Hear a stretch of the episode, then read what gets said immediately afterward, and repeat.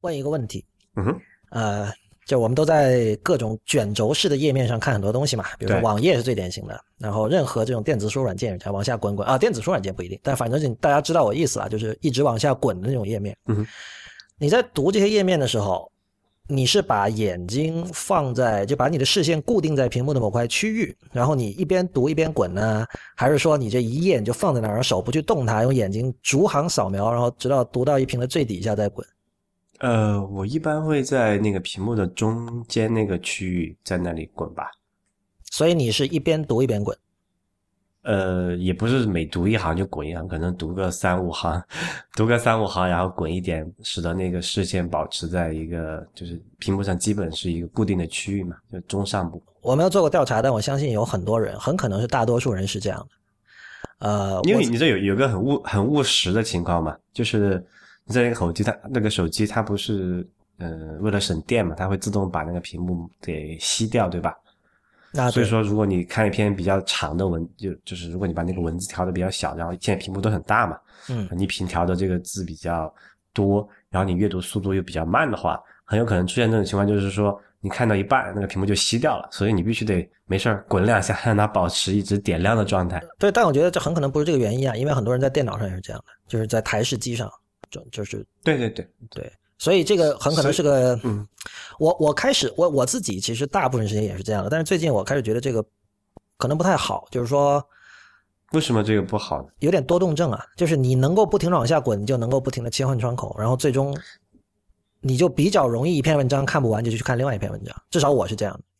我觉得是这样的情况哈，就是有有两个事情让我想，那我在想这件事情可能没有那么呃，知道首首首首先一个问题就是说，呃，不能滚，是以前的一个是一个物理限制，比如说以前的纸张对吧？它就是印在那里的，你没有办法把那个纸印在纸上的文字滚来滚去嘛，对吧？你只能翻页对吧？对只能在它纸上是怎么样就只能怎么看。但是如果你可以滚的话，其实我们我们很多人的选择是这样，那说明一个什么问题呢？很有可能就是一个假设哈，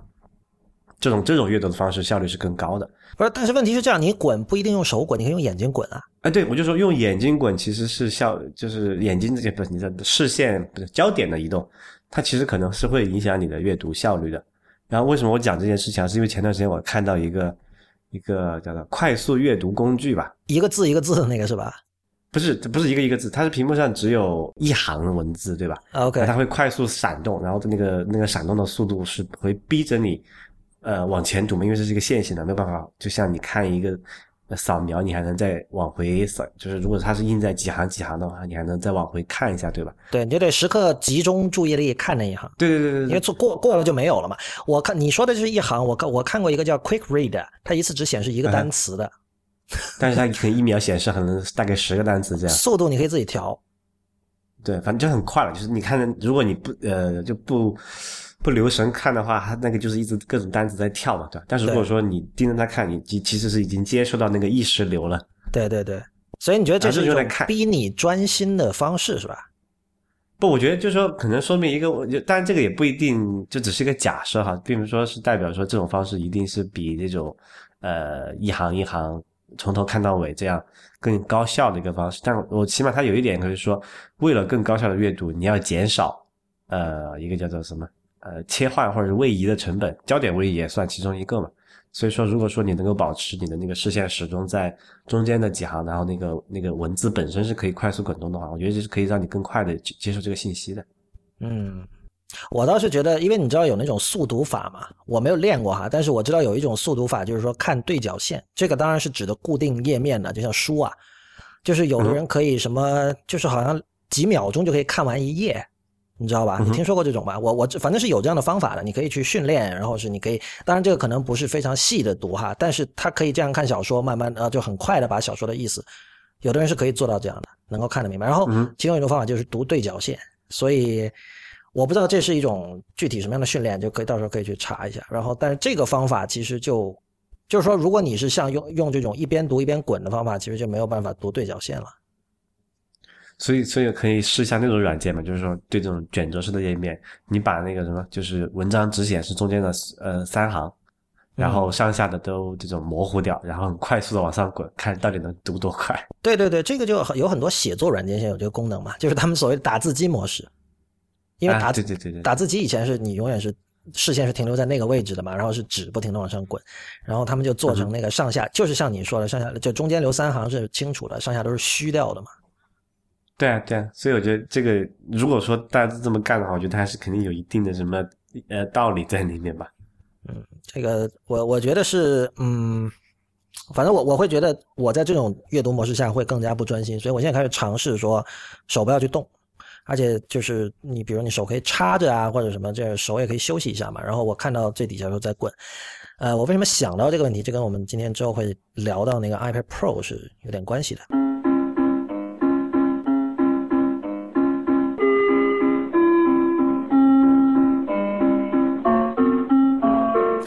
欢迎收听 IPM 播客网络旗下的节目 IT 公论。今天是二零一五年十一月十六日，也是 IT 公论的第一百七十九期。IT 公论是一个为成年人准备的科技播客，不反制、不接地气和失货多是我们的三大特点。我们的网址是 IT 公论点 com，请大家使用泛用型播客客户端订阅收听，因为这是第一时间听到 IT 公论的唯一的方法。关于客户端的推荐，请访问 IPN 点 LI 斜杠 FAQ。如果您觉得一个小时以上的节目太长，请记住，我们的节目是不需要一次性听完的。如果您喜欢 IT 公论，请考虑成为我们的会员。成为会员不仅可以支持我和 Real 把 IT 公论做成无所畏惧而又有所敬畏的科技媒体，还可以参加偶尔举行的线下聚会。另外，您还可以每周收到两篇会员通讯。IT 公论除了有每周一期的音频播客节目，也就是您现在正在收听到的这个节目以外，还有每周两次以电子邮件发送的会员专享通讯。其中一封是介绍前沿科技文化生活的不鸟万书评。如果您对会员计划感兴趣，请访问 it 公论点 com 斜杠 member，it 公论点 com 斜杠 m e m b e r。同时，也欢迎您用小费的方式给予我们支持。我们的支付宝和 PayPal 账号都是 hi at it 公论点 com。今天有个消息啊，我不想把这个事情说的太隆重，但是我们两周年了。耶！因为我记得一周年的说，你说呃，再至少再做一年嘛，我们还算是做到了啊。这句话被无数人吐槽哈，就是我可以理解大家对我们还是有更高的期待的。就李如一，你什么意思？你对自己要求这么低吗？啊？呃，至少再做一年，这个什么鬼话？呃，所以我们现在到了两周年，呃，第一期的 IT 公论是二零一三年十一月十三日开播的，虽然那个现在时间上可能前后差了两天哈，但是也没关系。呃，所以我们在两周年的时候也给大家提供了一些新的东西。具体来说，从今天开始，IT 公论会是一个更加全面的科技媒体。我们除了播客的内容以外，从今天开始，我们也会提供 IT 公论的博客。那这当然不是我们第一次推出音频以外的内容。大家知道，在二零一四年十二月的时候，我们启动了 IT 公论会员计划。在我看来，IT 公论一直是一个更加完整的一个概念。播客可能是它的第一个这个 incarnation，是它的第一个版本，第一个存在于世间的形态。那么从今天开始呢，我们也会在网站上有一个独立的这个文字的内容呈现给大家。所以如果大家喜欢 IT 公论这个概念、这个品牌，然后也想接触到一些除了这个音频以外的呃内容形式的话，那么今天开始你可以访问 IT 公论的博客了。我知道很多人可能有一个问题：为什么在二零一五年底的时候？我们要采用博客这种非常陈旧的媒介形态，呃，我觉得这也很简单，这就像二零一五年仍然有人在拍电影，仍然有人在写诗，仍然有人在写长篇小说或者开发 RPG 游戏，是吧？就是我们不会有人去问说，为什么你今天还要弹古琴，或者为什么你今天还要画国画，为什么你今天还要研究书法，为什么你今天要研究花道，对吧？所有这些媒介形态都比博客要老得多得多得多。只有当我们忘记了容器，忘忘记了形式，忘记了媒介本身，不再去谈论媒介本身的时候，我们才可以把注意力真正的转向内容。这个是我希望看到的。呃，所以欢迎大家访问 IT 公论的博客，博客的地址是 blog 点 IT 公论点 com，b l o g 点 IT 公论点 com。同时，你也可以通过微信公众账号来订阅我们的博客。我们在微信公众账号会。把我们博客的内容同步过去。呃，事实上，可能有人在早期的时候已经加过了 IT 公论的微信公众号哈。后来我们把这个这个公众号冬眠了一段时间，后来一直没有再用。那么已经加过的朋友不需要重新加。那有的人呃没有加过的朋友，呃，我们其实更加鼓励您直接到 blog 点 it 公论点 com 去看。但是如果您更希望在微信上阅读我们的内容的话，你也可以在微信公众号里搜索 “it 公论”的全拼 “it g o n g l u n”，也可以找到我们。好吧，那我们开始今天的节目。呃，听众反馈的第一条又是读音的问题。呃，很多人都说了哈，我上次又把“鳞次栉比”读成了“鳞次栉比”。不过呢，我自己之前也不知道，有另外一个人提出，好像在台湾确实是读“鳞次栉比”。然后这件事情我还确认了，我跟一个台湾的朋友确认了，确实是读“鳞次栉比”在台湾。所以呢，那这种事情就很蹊跷嘛，因为我们都知道台湾和大陆有很多字的这个发音是不一样。角色对角色角色，法国法国，俄罗斯俄罗斯，携程和西城，对提携和提西，诸如此类的。就是当然这这里其实并不一定哪一方在每一次都是对的。事实上，我因为比较好奇嘛，我去知乎上问了一下这个问题，就是这个木字旁一个节日的节。呃，是什么时候在大陆读节的？呃，读制的。后来有一个匿名的回答，我觉得说的挺好的。他就说，其实这个字是台湾，你要一定说个对错的话，其实是台湾人读错了。OK，对，大家可以自己去去去看，就是这个，它反正有涉及到一些这个古代的这种什么反切啊，还有这种音韵学上的一些一些解释。我们会把这个答案的链接放到网站上，欢迎大家去看啊。呃，然后第二条反馈是。对我跟 Real 来说非常特殊的一条哈，我们是第一次收到这样的反馈，呃，非常感人，读给大家听一下。啊，这是一位叫 Richard 的朋友，Richard 说写信是想告诉你们，IT 公论对我有着特殊的意义。你们的节目很早就开始听，后来我遇见了当时的女友，在我的推荐下，她也喜欢上了这个节目，很怀念以前和她在车里一起听 IT 公论的时光。我们时常会探讨节目中的观点和话题。后来他甚至订阅了两份会员计划，送了一份给我，我很感动。非常遗憾的是，两个月前我们分手了，但是 IT 公论还是继续陪伴着我们各自的生活，这算是奇妙的缘分吧。最后，衷心祝愿两位把节目越做越好，Richard，Real，要哭吗？不是，我是，我不知道，这个确实很很意外，会有。这么一种情况，但是我觉得真的挺感人的。代表我们哭一下吧。我记得昨天的那期那个内核恐慌，你们读了一个反馈，说这个说李如一什么辩论会嘛，然 后他说还还是还是程序员，呃，这个叫什么可比较人畜无害的？对，可爱和无害。我当时听了感觉就是，对，我不可爱，而且我是有害的。非常感谢 Richard 的这个跟我们分享他的这个，其实是我觉得是相当私密的一段经历哈。我们也很荣幸能够陪伴你和你的前女友度过这一段时光。第三封，要不你来读一下，是一位马先生关于呃我们上次关于那个第四代 Apple TV 的讨论。呃，对。然后这位马先生他说，这一期节目二位主持人谈了很多关于 Apple TV 四的问题，但是始终在视频和游戏的领域，也就是 Apple TV 官方宣传的功能上少了些扩展想法。我这里有一些可能不太成熟的幻想，给大家分享一下。当 Apple TV 中有了 App Store 消息出现的时候，我就一直在不切实际的幻想，满足了有充足的电量、可定制的应用、方便的操作界面、蓝牙 WiFi 外设支持这些条件，Apple TV 就可以成为智慧家庭的控制中心。移动的 iOS 设备可以远程控制家里与 Apple TV 相连接的外设，使得 HomeKit 应用更加方便可用。还有，因为电量的充足，TV 可以一直在线，能够提供轮询、回调之类的高级应用。有好多极客在自己家里用 PC 或者树莓派之类的微型电脑搭建的好玩的东西。之所以这些东西还停留在好玩和无用的阶段，个人认为是实现的成本过高。正常的用户不会为一个自动关窗的玩意儿，呃，我在那个恐慌中谈过这个哈，去购买、安装、部署这样一套系统。而有了 Apple TV。在满足用户视频和游戏的基础上，可以顺便相对轻易地实现这一功能，只需发售一个外接设备，并且可以通过 App Store 发布应用即可。这就使登上智慧家庭的台阶陡然降低，吸引商家和用户来尝试。个人的愚见，这应该是为苹果未来的一条战略，也是机顶盒市场的突破口。前提是广电充允许安装非指定的 OS。呃。这个怎么说呢？就 HomeKit 这个事情，大家都一直喊了很久哈，但目前基本处于这个雷声大雨点小的一个状况。HomeKit 怎么说呢？确确实，刚才这个马先生提到这个这一点很重要啊，就是没有一个 install base，就没有一个大量的一个呃一个生态吧。就是说，你作为一个开发者，你你面对这么一个市场时，你发现各种这种么树莓派啊、加 PC 这种东西四分五裂。安卓的对应那个 HomeKit 那个东西叫 Brillo 嘛，然后也是发布之后就没有什么动静了，因为可能因为这个就是有一个鸡和蛋的问题，对吧？消费者需要说，哎，我买回来这么一套系统，能够给我带来一些什么有用的东西，我才我才会去买它，对吧？但厂商就会，厂商或者这个开发者会说，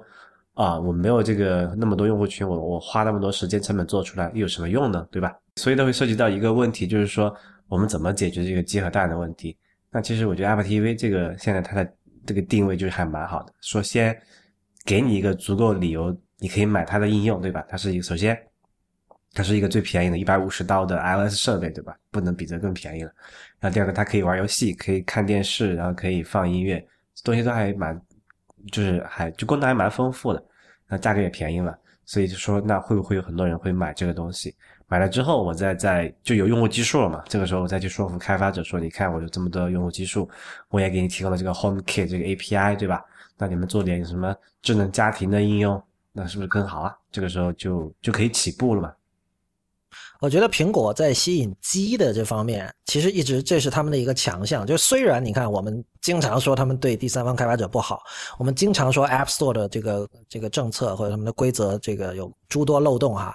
对。但是每次有这种新的平台出来，你如果大家去有观察那些独立开发者、第三方开发者的那些博客，还有他们的 Twitter，他们都是很兴奋的，而且总有足够多的呃非常正能量、非常乐观积极的人。会第一时间冲到这个市场里，比如说那个像那个计算器软件叫 Pcalc 的那个作者就是一个典型例子。电视计算器的？对，在电视上做个计算器，就这个，我我我猜测他的想法完全是为了 marketing，就是 Apple TV 第四代出了，大家都在说很多人会买，那我一定要在上面要露个脸。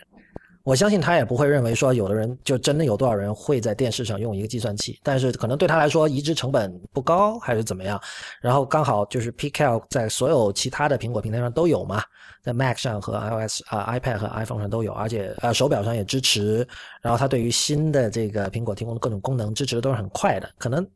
哪怕就是为了保持这种怎么说，这不是想玩嘛。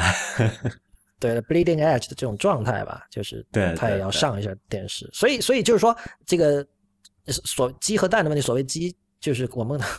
可以理解为第三方开发者嘛，就是开发者社群嘛，就是对。他们有没有可能在一个平台的用户基数还不那么明显，就至少比如说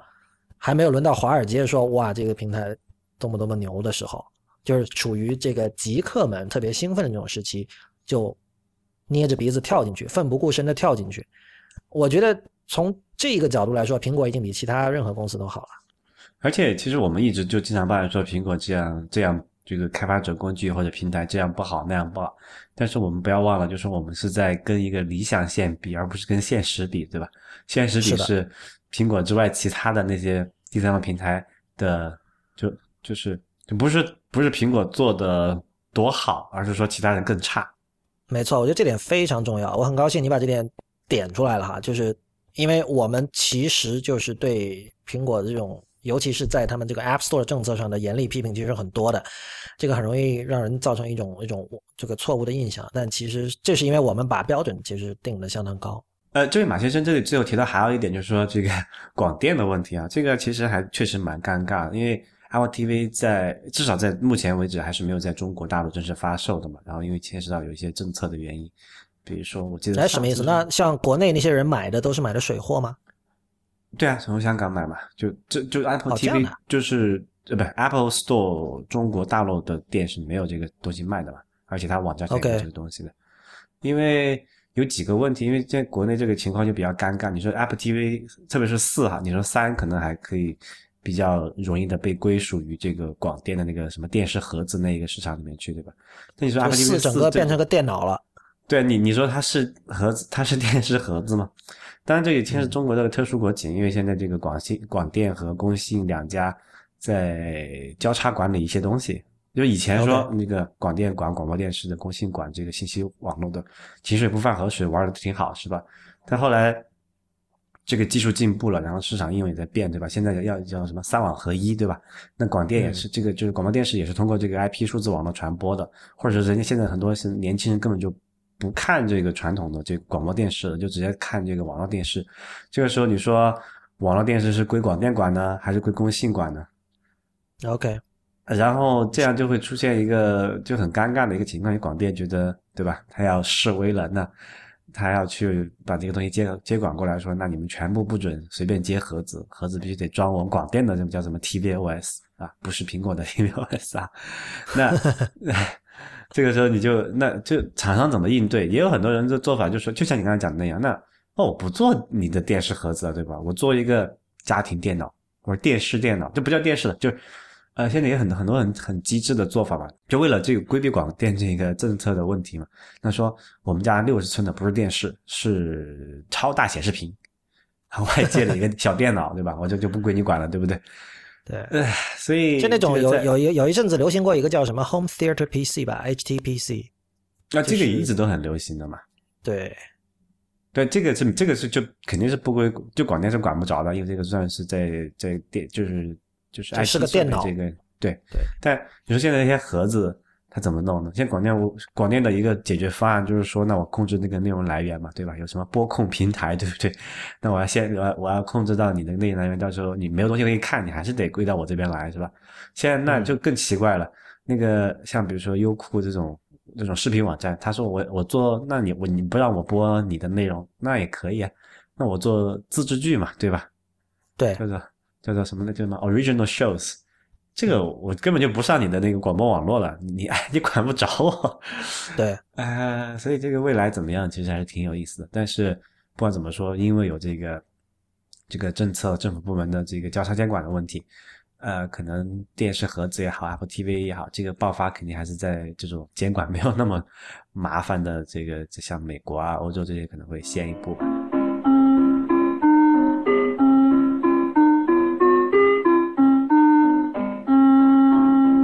您现在收听的是 IPN 博客网络旗下的节目《IT 公论》。我们今天是我们的两周年哈，虽然这不是特别节目，但是还是提醒一下，这是我们的两周年。呃，那我们进入这个，上次我们我从上一期 IT 公论开始，我们增设了一个新的常设栏目，叫这个中国互联网技术圈耻辱柱。呃，那么上一次进榜的蜻蜓 FM，这次必须重新把它在耻辱柱上钉一次，因为他们出动公关开始删帖了。如果大家有听上一期节目的话，可能记得哈，就是在我记得最早那篇那个就是扒他们的皮的文章是在百度百家这个网站上发出来的。然后你现在去搜那篇文章，已经就是那篇帖子已经被删掉了。然后我看知乎上的相关讨论里也有很多人讲说，他们出动了这个公关的力量，就是就这个如果不理解成做贼心虚，我不知道该理解成什么了。那、具体他们做了什么事情，就是用一句话简单来说吧，就是他们伪造用户日活跃度的这个数据。呃，如果大家有兴趣，可以去重听上一期的 IT 公论，我们这里就不再赘述。然后呢，我开始意识到哈，我们这个耻辱柱前面“中国”两个字其实应该去掉，因为、就是、太多了，管对，因为首先这确实中中国可能这种事情确实叫多很多，但是绝对不是只有中国才有。比如说本周的这个耻辱柱的第二个这个候选人就是一个叫做 Insta Agent 的一个 app。那么这个 app 做的事情是什么呢？就是它它首先它的功能，这个功能就很鸡贼，它是让你可以去看在 Instagram 上有谁看过你的个人的页面。它官方客户端不提供这个功能吗？呃，不提供这个功能。我我记忆里所有这些社交软件，好像只有当年的开心网是有这个功能的。啊，你是说看过就行，不一定要算要点赞什么的，对吧？对对对，谁看了你的主页嘛？就是。那你知道还有一个社交网站干这个事儿吗？哪个？LinkedIn。啊，LinkedIn 有吗？哇，我最近删了 LinkedIn 的这个账号，真是明智啊！看来。他会说，呃，Who viewed your profile 嘛，对吧？我靠，我觉得这真是超级鸡贼的功能，这纯粹是给那些这什么说怎么说啊？就崇拜男神女神，或者说这个什么又爱上了哪个谁谁谁，然后就就是这种小女生心情，为了这种心情准备的一种东西啊。哎，但它怎么实现呢？如果这个 Instagram 官方都没有提供这些功能，就我这个接口它哪里来的？好奇怪。他说那个，反正就是说有人下载了 Insta Agent 这个东西。然后呢，这这个 app 的全名叫 Who Viewed Your Profile Insta Agent。然后他说呢，他会去读你的这个 Instagram 的账号的用户名和密码，并且把他们用明文的方式发到一个叫 Instagram 点这个 Zuna Media Z U N A Media 点 com 的一个服务器上。然后下面有一段代码。嗯，所以这个怎么说呢？我觉得这个也是用户怎么咎由自取吧。你为什么要相信这么一个东西呢？不，我这个让我想到什么？就是我们上次关于那个道德的那个争论哈。其实这个跟我说的那种，我我现在就觉得我当时用道德这个词可能不是很准确。就这个这件事情有点像我说的道德，就是说，当你看到一个 app 承诺你这种事情的时候，就承诺你说你可以看谁来看过你的主页，就这种事情，就是这其实是属于，我觉得属于隐私的一部分。就算你不认为它属于 general 的隐私的一部分，我相信每个人都有这样的情况，就是说你去看了一个人的主页。你不想让他知道，所有的人都有这样的情况吧？微博还很机智的推出了什么悄悄关注这么一个功能嘛？你看，对啊，对啊，对啊，就让他 知道。对啊，就是说你不让别人知道你看过他主页，这个需求肯定是很明确存在的。而且这是一个，我我我觉得你任何人都没有办法说这个需求是不应该存在的，这个需求是完全是天经地义的。那么在我看来，如果你一个公司你打这种主意，你说我就是要打破这点，我就是让人让人别人可以看到这样的信息，在我看来这是一种不道德。就是说我希望看到的是更少出现像就这很鸡贼嘛，说白了，就这可能是一种很 distasteful 的事情。对，所以我个在在我个人看来，如果一个公司承诺了像这种类型的功能，我会预设它就可能会出像现在这样的事情。就是你可以说这是一种道德上的破产，你也可以说这是一种品味上的破产。但对我个人而言，像做出这样的决策的公司，我就不会相信它在呃技术上的可靠性。而这个不是已经不是一个技术问题了，在我看，就是说你觉得这些人道德不可靠，就不就不用再考虑后面的问题了，是吧？对我再次强调，道德可能在这里不是一个准确的词。可能如果我自己来说，我更愿意说他们他们的品味不可靠，就是就是很鸡贼啊。就是如果一个人做鸡贼的事情，你会觉得，就可能对他来说，保证什么密码不要明文传输，或者什么保证隐私，在他的人生的优先级率就不会很高。那 对这件事情，我倒想到另外一个相关的事情啊。刚才那个我我我认同你的观点，但是这个事情可能更重要的一个要点就是说，我们老是说。呃，那个 App Store 就至少 iOS App Store 是一个相对安全可靠的嘛，对吧？对。然后就于是就出现了这么一个事情，说那对于一个普通用户来讲，你跟他讲 iOS App Store 这个是一个更加安全可靠的一个渠道的时候，你你你指的是什么？我们指的当然不是说里面所有的应用都是安全可靠的，对吧？就好像当然你用这个很多这个 Twitter 的客户端也好，你也不能指望他每一个人的背后的动机都是单纯的。就其实你仔细搜索一下，像 App Store 里面有各种各样的这种，就任何一个知名社交平台的这种客户端，你都会发现一些那种看起来比较，就不光是看起来，就是可能是实际它其实会就会有各种各样问题的，就它偷偷记录你的账号密码，然后拿来牟利的这种事情，就道德上不单纯的事情。就 App Store 不是它的工，它的职责不是为了嗯避免这些事情发生。而是说它能保证这些这些应用之间不不不会互相影响，但至于说你信不信任某一个应用，你把什么信息交给他，这完全是用户自己的选择。那这里的一个很重要的一点就是说，作为一个用户，你还是要辨别、区分说哪些东西是可信的，哪些东西是不可信的。这这时候一定有人要问，你怎么辨别？就在我看来，这个怎么辨别，其实这是一个道德上的选择，因为你其实我们讲那么多安全，不安全的永远是人嘛。对对吧？我觉得就是说，任何系统里有漏洞，其实归根结底的原因都是人。所以这个时候，你你其实最终的选择是你相不相信某一群人吧？这么说，就是比如说，如果说 Google 和苹果这两个都是跨国公司，都是有几千上万、几十万人的这么一个一个一个群体，就你相不相相信这一群体？就虽然说这一群体它整个可能是一个面目模糊的，你没有办法去，对吧？它里边有，比如说有有一万个人，这一万个人可能有。这个五百种不同的性格和这个信仰和这个价值观，嗯，但是它整体就是所谓企业文化是怎么一回事？其实就是把就是最顶上的那个人他的他的人他的人性中的各种因素的这种复杂的结合体，怎么把它灌输到下面的人？其实就这么回事。所以我觉得最终还是一个对人的信任与否的问题。呃，对，这个是一个从就是底层的一个基础判断的一个呃出发点，但是在实操层面上，我觉得还是有一些基本的原则去可以遵守嘛，就是还是给大家本循 遵循这个本节目一贯宗旨啊，让大家过得更安全的一个方法。比如说，呃，你用一个什么第三方的应用，它让你通过这个，假举个例子啊，呃，微博或者微信登录，对吧？就正确的，现在这个正确的做法当然是说你跳转，它会自动跳转到这个微信里面去，然后你可以直接通过微信或者是微博，或者是其他 Twitter 也好，或者 Facebook 还有 Google 也好，给它授权，然后他会告诉你说它会获取什么样的信息，然后你点同意还是不同意，对吧？当然，对，呃，如果说他不是通过这种方式来实现的，而是说让你打开一个窗口，啊，输入你的这个 Gmail 的账号密码。然后来登来登录，这样的话你要留个心眼了。他说：“哎，你为你这个不是 Google 的这个一个应用，你为什么要我用这个 Gmail 的账号密码？或者说你不是啊一个什么呃第三方的应用？然后为就是你不是用的，就它不是用的这种协议的方式，而是说你直接我要把我的另外一个账号的密码给你，然后你才能够用这个方法登录，这个就很有问题了。然而这种东西是在。”不管是在知名的应用也好，不知名的第三方的应用也好，里面广泛存在的一种这种叫做黑魔法的东西吧，叫大有一个那叫黑暗模式，一个叫做 dark pattern 嘛啊，嗯呃，比如说最简单的，我们这个继续黑啊，那个 LinkedIn 这个是一件所有就知知名上市公司里面最让让人恶心的一家，就是他会经常弹一个提示框说，来要不要把你的这个邮箱账号密码给我。呃，然后我可以帮你找到你的更多的这种业务商业务合作伙伴。然后他的做法是什么呢？就是他拿到你的邮箱账号密码之后，就登录你的邮箱账号，扫描你的过往通讯历史，或者说你的这个通讯录，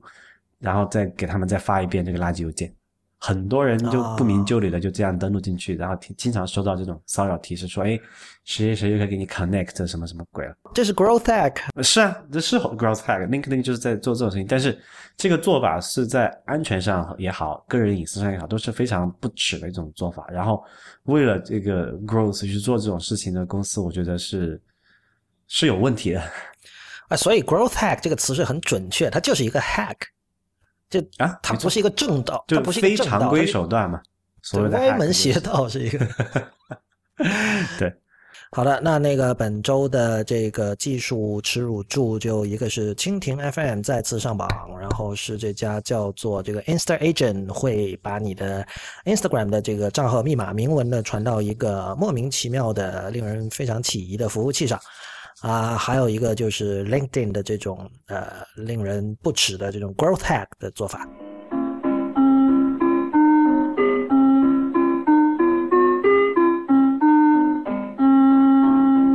本周的事情还是很多的，最大的新闻应该是 iPad Pro 啊，iPad Pro 我们在这个今天节目最后会会仔细的讲一讲。然后那个第一件事情是，可能大家也知道了。当你要在 Mac 上面启动一个你在 Mac App Store 里买的软件的时候，呃，Mac App Store 会跳出一个提示框，要你输入你的那个 Apple ID 的用户名和密码。然后你输了一次之后呢，你然后再开那个软件就可以了。这个事情其实我自己几个月前我已经遇到过了，然后我没有意识到它是 Mac App Store 一个一个 bug。然后最近好像这个事儿爆出来了。对它的原因其实很简单，因为 Mac App Store 它会对所有分发的应用进行一个应用签名嘛。然后都会用到一个什么这个公钥这个私钥的一个体系，呃，然后那个 Mac App Store 它使用的一个更正书，就是它用用来给所有应用签名的一个一个一个一个钥匙吧，或者说一个什么一个代码过期了，因为更正书它们也是有一个有效期的嘛，然后刚好是前几天过期了，就导致所很多人的这个下载到电脑里面的这个 App 这个这些应用从 Mac App Store 下载的就变成了无效的，因为那个更正书过期了，就没办法再继续相信它了嘛。当然，解决方案也很简单。如果你连上网的话，那个 Mac App Store 它会去更新那更证书嘛？但是更新的过程中，它会要求你重新输密码，对这个应用进行重新这个签名认证，或者说是你把那个删掉，重新再下载一遍。但如果非常不幸，你的你的那个呃电脑刚好不能联网，或者那个时候网络有问题，因为这个。连连上苹果的 App Store 的网络经常会有问题，就他们的有问题啊，啊，就会出现你有一个应用你下载了但是不能用的情况，就非常的重磅。呃，这件事情怎么说呢？就在 Twitter 上就大家都很很愤慨哈，就是说啊，我们当初相信你这个呃去你这个 Mac App Store 里面买东西，你们就给我这么长期。不管不问，因为你知道那个 iOS 上面很多这种新特性，就是 iOS App Store 都会马上支持嘛，对吧？在 Mac App Store 里面各种就非常，至少是延滞后一年吧，就是从特性也好，还有服务，就服务水平也很差，经常说这个开发者说这样连不上，或者是有这个呃 iOS 这边应用不是有那个就是呃 iOS 和 Mac App Store 都有这个应用审核这个机制嘛？对 iOS 说大家都还说至少一般一两周就能够正常情况下都能审核过，如果遇到什么高峰期要发布的时候，那一个月怎么也过了，对吧？但是像 Mac App Store 就经常会有遇到说提交了三十天。完全没有任何动静的 这种情况出现，对吧？就是对这个这个三十天完全不是夸张，这是真的有开发者是这么说，就是对一个月。对对，然后他在就就整个 Mac App Store 给人就叫做叫做什么呢？被忽略和被 遗忘的这么一个市场，但是大家又就是没人管要用，对对，所以就整个风力就非常非常差劲。但你可以说，这是不是说苹果在用某种明示暗示的方式说，你们还是迁移到这个 i iOS 上去做任何 专业的应用吧？但是起码在现阶段，很多人还做不到嘛。起码你我你我是做不到，对吧？我们还得用这个 OS 10，然后也希望有一个更加安全可靠的方式去呃获取应用，而不用担心下到一个什么不明来路的一个应用，或者说这个有问题的一个呃应用嘛。但是 Apple failed us again。反正我自己如果能在 Mac App Store 外面买软件，我不会在里面买的。就我一定会先先去搜官网，看官官网有没有直接下载。你你就是为了花，就为了不让开发者被多收那百分之三十嘛？这是其中一方面了，另一方面就是你更新也会快嘛，就是然后有没有它那个权限的问题？对，它可以直接通过那个叫那个 Sparkle 吧，那个系统，就你点那个名字，然后点那个 Check for Update 就可以。因为这个是已经过去用了很多年的一套系统，就会很习惯这套系统。就我反而就是那 Mac App Store 真的是最基本的问题就太多了，比如说那些 Update 的按钮，你经常点了之后它是没反应的。啊，还这个你在美国也是吗在美国也是啊，所以？OK，所以 这真的不是我们这个网络的问题啊，对这个已经没有办法为他找任何借口了。所以，唉。此地无法再写。对，呃，然后有一件相关的事情就是那个，呃，Real，你有没有用那个叫 Flux 的东西？F 点 L U X。呃，我有在那个 Mac 上用它。就要介绍一下那个应用本身啊，挺还挺有点意思。就是说，对有这么一个理论，就是说，很多人现在不是睡眠不好嘛，对吧？是的，然后说有这个科学研究表明啊，就这样这个时候大家就要提个警惕了，什么科哪来的科学研究谁做的，什么场合可不可以重复，对吧？Anyway，这个不这里不展开。呃，有科学研究表明，呃，如果你把这个就这个失眠啊、晚上睡不好啊这种现象，是由于这个你我们现在现代人啊长时间盯着这个屏幕，然后屏幕产生这个蓝色波段的这个光线导致的嘛，对吧？那 Flux 应用是干嘛的？就是说它会根据你的这个这个这个你所在地的这个日出日落的时间，调节你屏幕上的这个一个色温，让它使得它在越接近晚上的时候，蓝光越少。那它看到那屏幕就是一个泛黄的一个屏幕，就有点感觉像那种，如果你小时候还是跟我们一样老的话，记得小时候可能九十年代、八十年代末，那个那个那个时候电还是基础设施不好嘛，在电啊也不稳定，那个这个灯泡也不好，家里点着一个十五瓦的那种白炽灯还是白炽灯，白炽灯对吧？嗯，呃，十五瓦的白炽灯，然后那种昏黄的灯光，白白白白白炽灯，不好意思，白炽灯是吧？OK，呃，一个十五瓦的白炽灯发出那种昏黄灯光那种感觉，就是 Flux。如果你把它那个色温调到比较低，比如说两千七百 K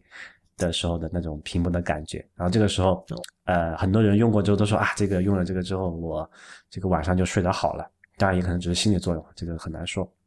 然后这个应用呢，它就是很多人想说，那个在 Mac 上面用的这个，那在 iOS 上也想用这个东西怎么办？但是它要用这个的话，它需要有一个更底层的一个接口嘛。但是这个接口是苹果私有的，所以这个应用不可能在苹果这个 App Store 里面上架。那只能通过一种呃，就过去你可能要通过越狱的方式才能实现。那现在 iOS 就 Xcode 七和 iOS 九的时候，苹果提供了一种方式，就是说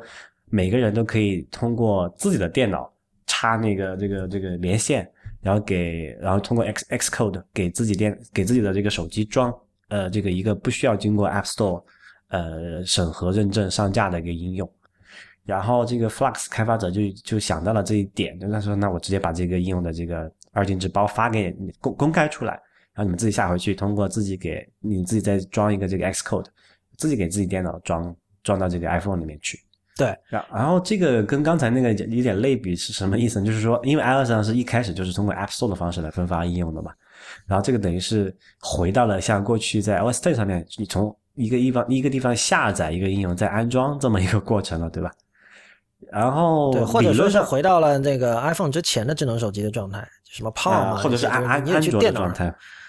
对你去电脑上不知道去哪儿下个东西，然后装到插条线，然后装到你的移动设备上。对对对对。然后呢，这事情就大家当他应该是前几应该这周初的时候放出来的吧，然后那个就放在 Hack News 上面，就很多人去人去下载。然后过了大概一天还是两天，然后那个 Flux 的开发者就接到了这个苹果发来的这个邮件，说：“哎，你们不能这么搞。就虽然我们提供了这个 Xcode 这种安装的方法，但是不是给你们这么玩的。”啊，然后他那个开发者说，为了为为了这个维持一个良好的关系哈，怎么样？那个他们考虑就私下的考虑就不知道了，就说那他就把这个呃 Flux 的应用下载给停掉了，就是 iOS 的 For iOS 的应用下载给停掉了。对的，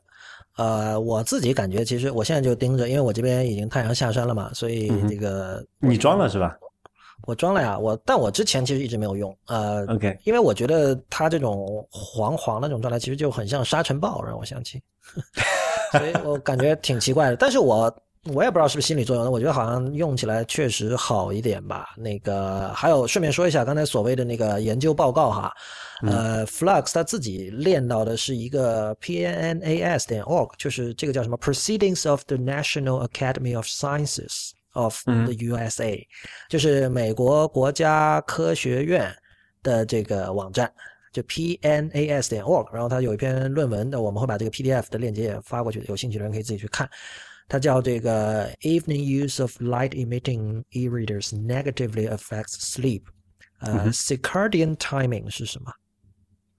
某种某种 timing，然后还有 next morning alertness 啊，就反正就是说，用这个使用发光的电子阅读器会确实对睡眠有负面的影响。嗯哼，啊、iOS 我因为我看到那个 Michael 蔡，就是你知道 Michael 蔡吧？他是一个 Mac 开发者，他是一个做一个有有好几个那种老牌的这个 Mac 软件，然后他自己以前啊做过一个小 Mac 杂志的。他他其实是一个挺好的写博客的人，我觉得他就是他的博客就是跟这个呃 blog 的本意就 weblog 就很很符合，就是他会记录，比如出了一件事情，他就会记录各方的这种这种评价。反正他自己也说这个 Flux 确实对他的睡眠有帮助啊什么的，就是这样。然后是他说他很多年就希望 Flux 能够在 iOS 上出，但是现在就没戏了。OK，所以其实这件事情，苹果禁止他们通过这个方式的理由也比较简单哈，就是说，呃，首先就就没有办法保证安全性，简单来说就这么一个情况，因为它是通过一个二进制分发的嘛，对吧？你分发的也可能是一个这个呃，就刚才讲恶意软件嘛，就如果这个方式流行起来，大多数人这么干的话哈，你可能就说就完全不受苹果控制了。这里面这个开发者真的很乖啊，就他这个吧，他完全可以不就范的嘛。呃，倒是哈，对，Flux 没有在任何苹果的一家软件商店上线嘛，它就是不就范，苹果也不能怎么样。呃，有一个这个问题，就是苹果可能会关掉这个 Xcode 的这种加载，就 side，他们就有一个学名叫 side load 嘛，对吧？Side loading，对，对，这个就是通过 Xcode 直接给应用装，他他担就是这个开发者他是一个很有道德感的一个人，他不想因为这件事跟苹果就是闹掰，然后苹果把这个这个方式直接就禁掉了，然后以后别人想用这个方式，比如说我们做一个开发者，等等，这是他们自己说的还是就是你的猜的？对，我觉得是这这，但是这个有评论在讲这件事情，我是啊看到他有在那个 Hacker News 的评论上有有提这，他有他有在那篇文章下面回复嘛，他是他有他有就是就是讲这个意思，就是说不想哦，这个这个搞坏了，这个玩坏了嘛，就不要把这个东西玩坏了。这个人真的很乖。对，但但其实我觉得这件事情，苹果的论调是很站不住脚的，因为就好像我如果我们刚才讲的那个叫什么 Ins Agent 那件事情那件事情一样，你的这个呃呃 App Store 的审核机制是没有办法去杜防止这种事情发生的，你没办法防止恶意程序嘛，对吧？那不是啦，他倒也没有说你只要进软件商店就一定会怎么会好。所以所以说嘛，他不能用这个理由来说你，那我你你你你出于用户安全的你你这个考虑去做这件这个禁止别人通过这种啊、side load 的方式去去分发软件嘛。但是你知道，就是 Flux for iOS 一直是可以越狱装的，而且这个越狱的方法它是有在自己网站上写的。那越狱越狱是这个叫做打打官司嘛？越狱的话，那个苹果是没有办，就法律上是苹果是没有办法去阻止的。这件事情，我觉得这个苹果的做法是不对的，因为你把那个协议放在那里嘛，对吧？然后再再来改。但是这个事情最最最最最恶心的地方就是 App Store 这个整个规则最恶心的地方就是在于，苹果是做裁判，对吧？然后他也还是做运动员，他自己的应用是不可以不遵守这个规则的嘛？然后。呃，就他他的自己的应用可以使用他的那个私有私有框架、私有 API，但是第三方是不可以的。但这个你可以从技术上和管理层面上，你能能够合理化这件事情。但是他经常出来出一个规则之后再改规则，中途改规则，这件事情是非常不可以接受。嗯，我觉得合理化这件事情的方法也很简单了，就是这本来就不是一个求公平的事儿，因为这不是体育比赛，苹果也不是政府机关。他他没有必要，对，就是他他可以制定自己的规则，然后，嗯，话是这么说哈，但是我我觉得还是很多人心里会觉得一种这种 unfair 然后这样的感觉。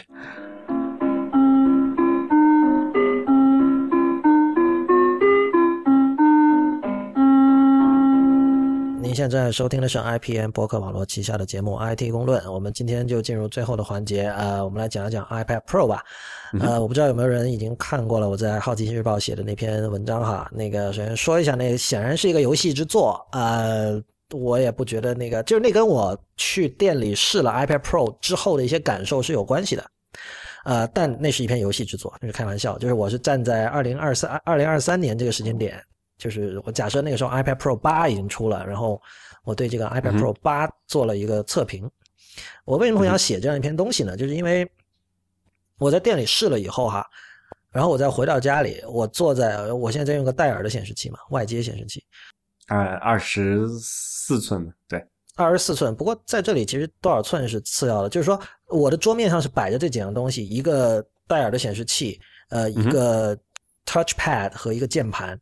然后我就想，这个跟我在店里看到的 iPad Pro 有什么区别？戴尔显示器就是一块玻璃，玻璃里面装了一些东西。然后 iPad Pro 也是一块玻璃，玻璃里面装了一些东西。所谓一些东西，就是一个完整的电脑了，很简单。那 iPad Pro 它下面它连了一个键盘，当然它那个东西是有一个 dock，有一个什么可以吸力吸上去的东西。我这边也连了一个键盘，只不过我是用蓝牙的方式。然后那当然了，我这边我在驱动它的东西是一台 MacBook Pro，就没有什么东西阻止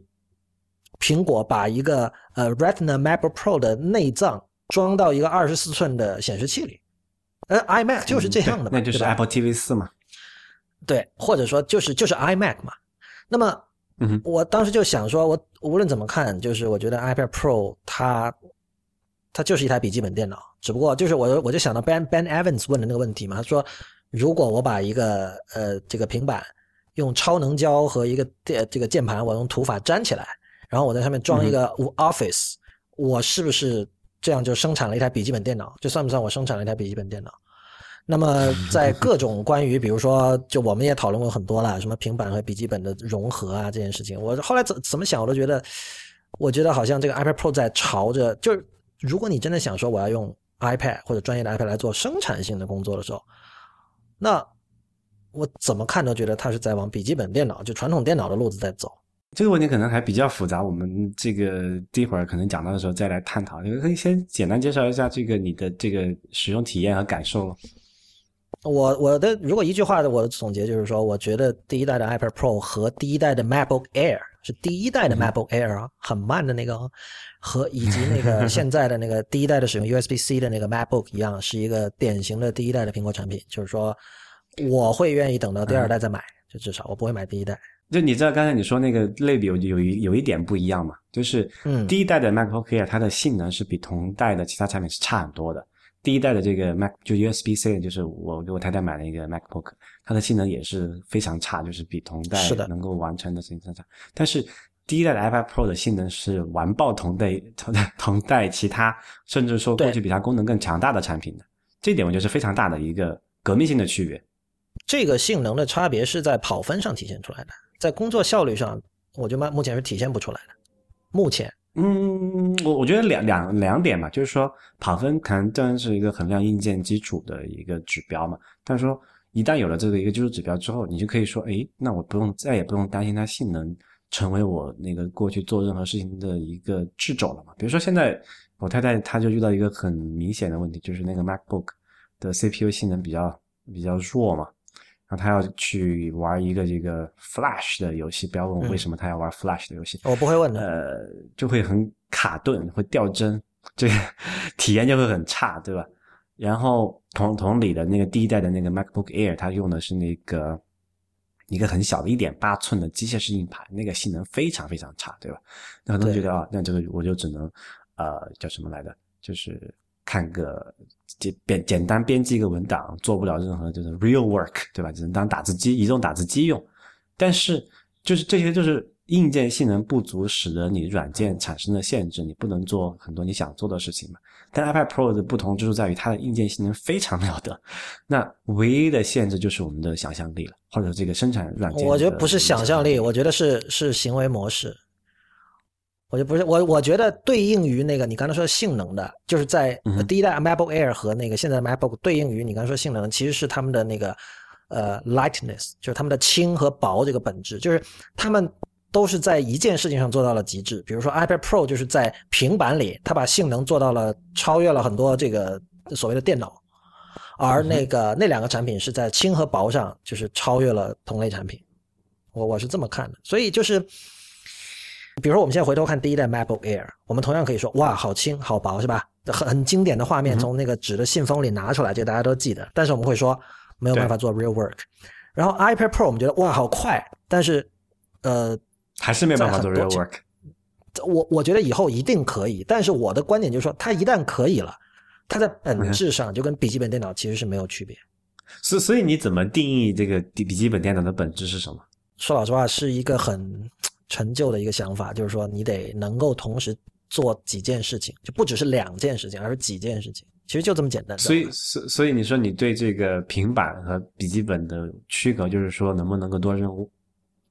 我我对我我认为这是区隔，但我不会用多任务这个词，因为多任务这个词会引起很多误解。我就说能不能让我方便快速？同时做几件事情是怎么定义呢？就给你给一个场景吧，或者说，比如我写篇文章了，最简单就是我经常做的事情。我要看网页，我看网页，我可能要从网页上拷一段文字下来，然后呃里面涉及到某个知识点，可能我去查维基百科，然后呃。偶尔偶尔有些情况，我要去，比如说听，假设听一个音频文件里面的某一段，我要把那个人的话引出来，就比如说这样的一个场景。对，是呃，音频那个先不说，就先说那个文本编辑，就可这个是可能是大多数的场景嘛，好吧？对，呃，iPad Pro 现在其实完全完全可以做到有那个分屏嘛，对吧？然后有那个那个叫什么来着？就是你可以点一个 hover 到一个连接上，可以打开一个 pop up 的这个 window 去看它。对啊，我知道有，就是。就整个场景都已经可以满足你的需求了。对，可以满足，但是是一种以一种很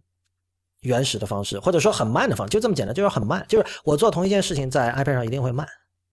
呃，慢是因为不是因为它的性能慢，而是因为这个交互操作的过程。性能完，所以我刚才说了呀，我说这个性性能性能不是问题吗？对，性能因为就这这是有直接的数据可以可以证明的。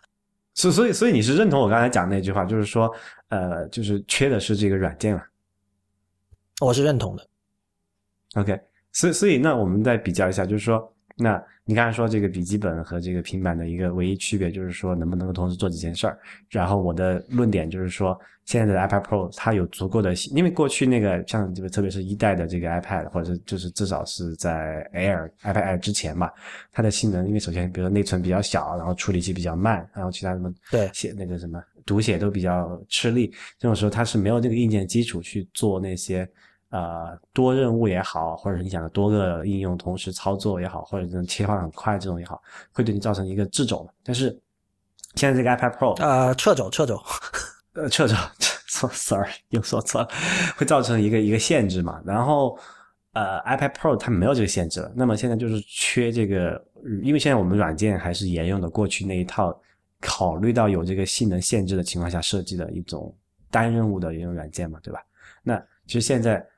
就以后的话，就是 iOS 的或者这种 iPad 的生产力工具，它是可以说，那我可以假设我有一个高于市面上市面上百分之七八十的这个电脑，任何形式电脑的一个性能的一个平板了，那我可以做很多过去我不敢做的事情，对吧？对啊，所以我这就是我那篇文章，我当时在脑子里想的事情就是这个。这样的话，它跟一个笔记本有什么区别？就假设你今天可以装一个，比如说 Mac OS Ten 十点五到 iPad Pro 上，你是可以开始用的呀。那就是这个就会让人想到，就是让人觉得有点不那么兴奋，因为大家说了那么半天，说哦，我们应该有新的工作模式，新的新的 paradigm，最后我们发现哦，原来真正的未来是做一台更轻的笔记本。What the fuck？对 啊，就是，而且你有没有想到一点，就是我们像你我我们都是应该是先用 Windows 后用 Mac 的嘛，在 Windows 上大家很喜欢全屏窗口，这个大家有印象吧？有很多从 Windows 转 Mac 的人，他会说：“哎呀，全屏怎么没有全屏啊？”很多人你看到在 Windows 上点了那个加号，发现这个屏幕变得大了一点点。对啊，对啊，窗口变大了一点点。其实全屏是什么？全屏就是 iOS 啊，难道不是吗？对，全屏就是 Single。Task 对吧？就单单一应用，这就一次做一件事情嘛。说白了，或者说你你你要去切换才能做脸。我不知道你有没有听最新那期 ATP，当时那个 Siracusa 有个观点，他他认为就是窗口管理是一件很复杂的事情，就是说他说一般人是很难学会真正窗口管理。然后这个我就想起以前我强烈认同。对你跟吴涛在内核恐慌里讲过很多次这个事情嘛，但是你们呢自己还用了一套那个工具叫什么来着？四个字母的窗口管理的。David，对，这这个东西我以前完全没有听说过的一个一个工具，就是，然后我才意识到，哦，专业的程序员是有这样一套很专业的管理窗口的方式的。我自己的话就是，其实这也是退而退而求其次了，因为我们又认为最好的窗口管管理方式在 Linux 上面，所以没有办法，这是一个折中。OK，对啊，所以就是这这这就让我意识到，窗口管理这件事情其实是有更高的境界的。那么这个时候，我反而也想到了，就是说，哦，在为什么很多人在 Windows 上习惯于窗口全屏？很可能这对于他们来说是一个更简单单的 mental model。那么 OK，现在呃，这个零七年开始我们有了 iOS 了，这个 mental model 成为了常态了。哦，对。然后现在我们说 iPad Pro 出现，大家都寄予厚望，但最终其实 iPad Pro 如果要走回这个，就像我刚才说，如果你想做多件事，它最终要走回这个。所以我在那篇那个游戏制作里，我又写了嘛，就是。我说那个呃，Scott Forstall 被找回来了，因为你知道 Scott Forstall 以前是就 macOS Ten 上那个 Aqua 界面那最早是他做的，就他等于又重新把这套这个桌面电脑的 paradigm 引回了 iPad Pro，然后 iPad Pro 就真正成为了一个生产力工具。我觉得就这件事情如果真的发生，就会很讽刺嘛。但是我现在，其实我觉得这个还蛮好的，这个就反而是印证了那 Apple Pro 那个 Pro 那个字样嘛。Pro 什么意思？在我理解起来就是说。你为了获取更高的这个操作效率，你愿意去花时间也好，花这个这个 mental resource 也好，去去学习，去接受一套更加复杂的工作流程。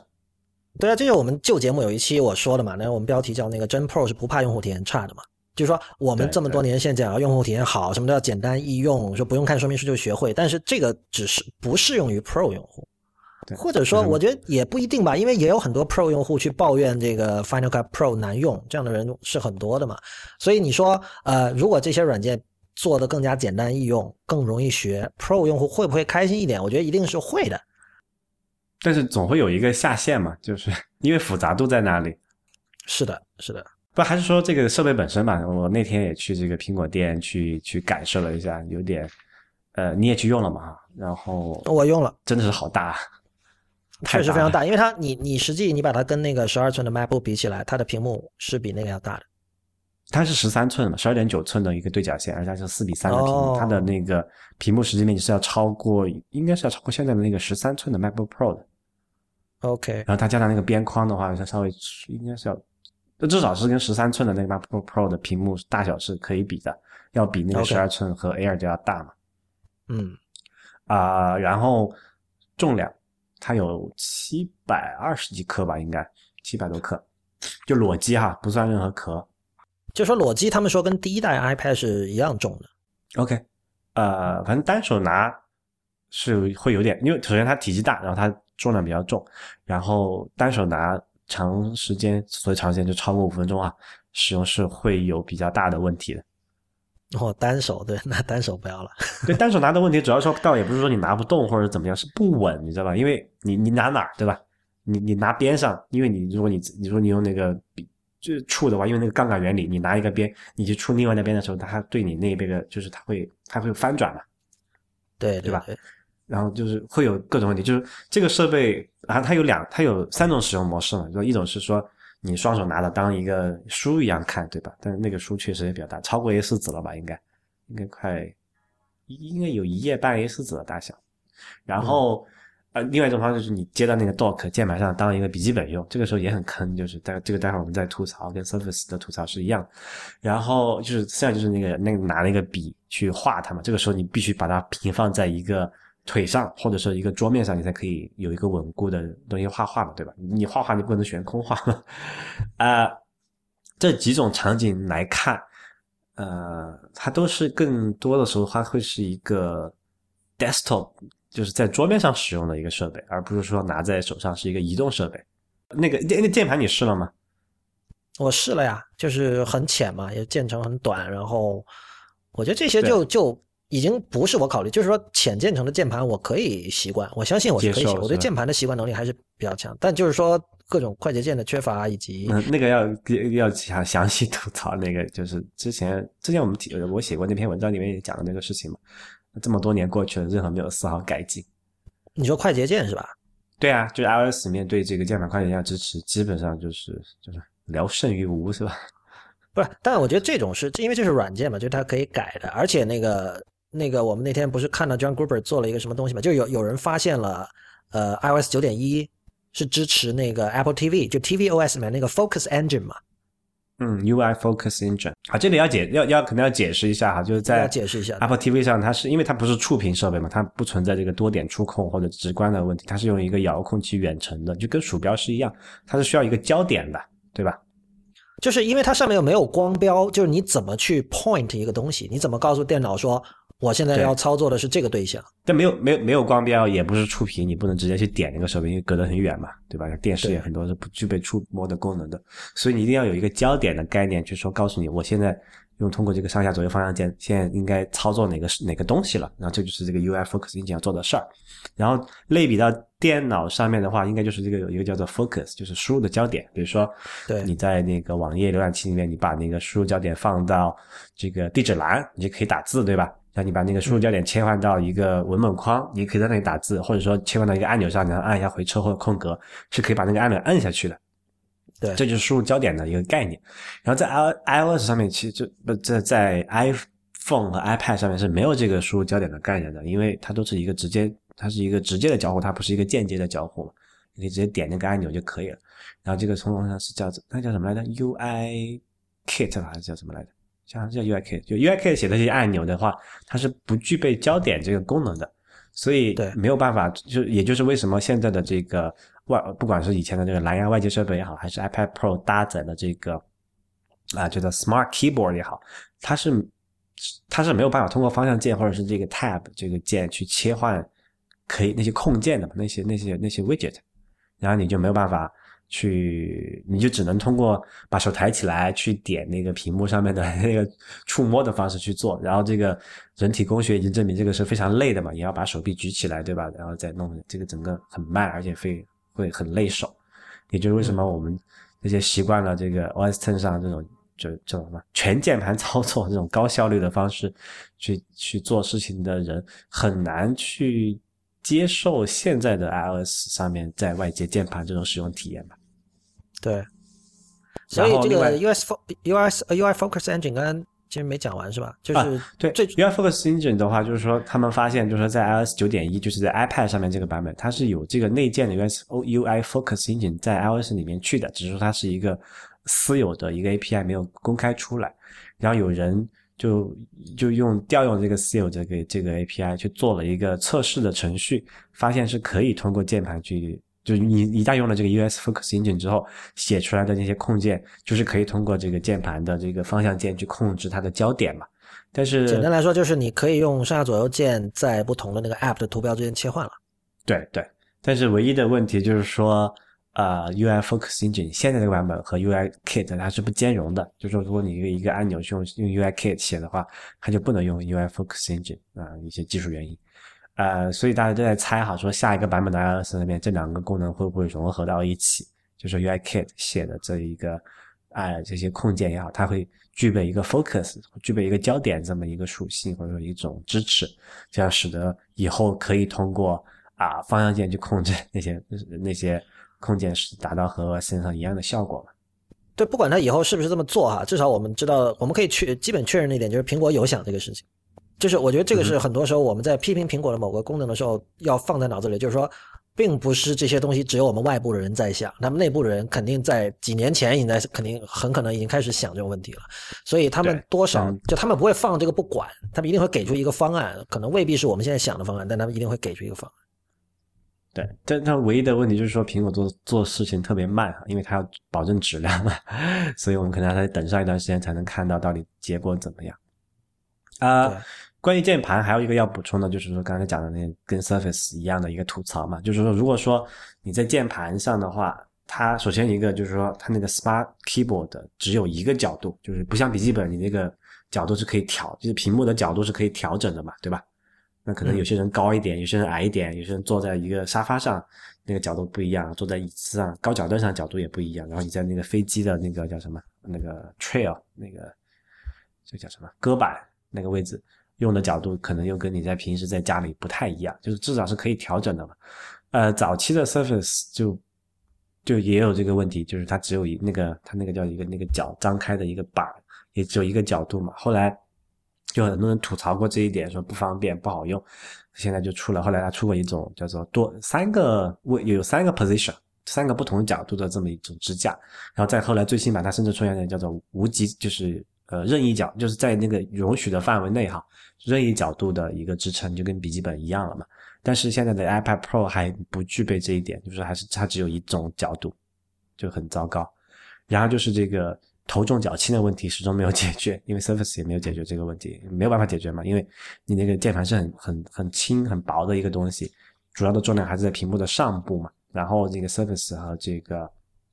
iPad Pro 都是一个应该都是四比三的屏幕吧，就它会比较。横起来放的话，它会比较高，那中心就不稳嘛，很容易叫做叫做 tip over，就是翻转倒到倒下去。等等，这这个你有翻过吗？因为我看到有一个人说，这个东西如果他说他试过放在膝盖上用，还挺稳的。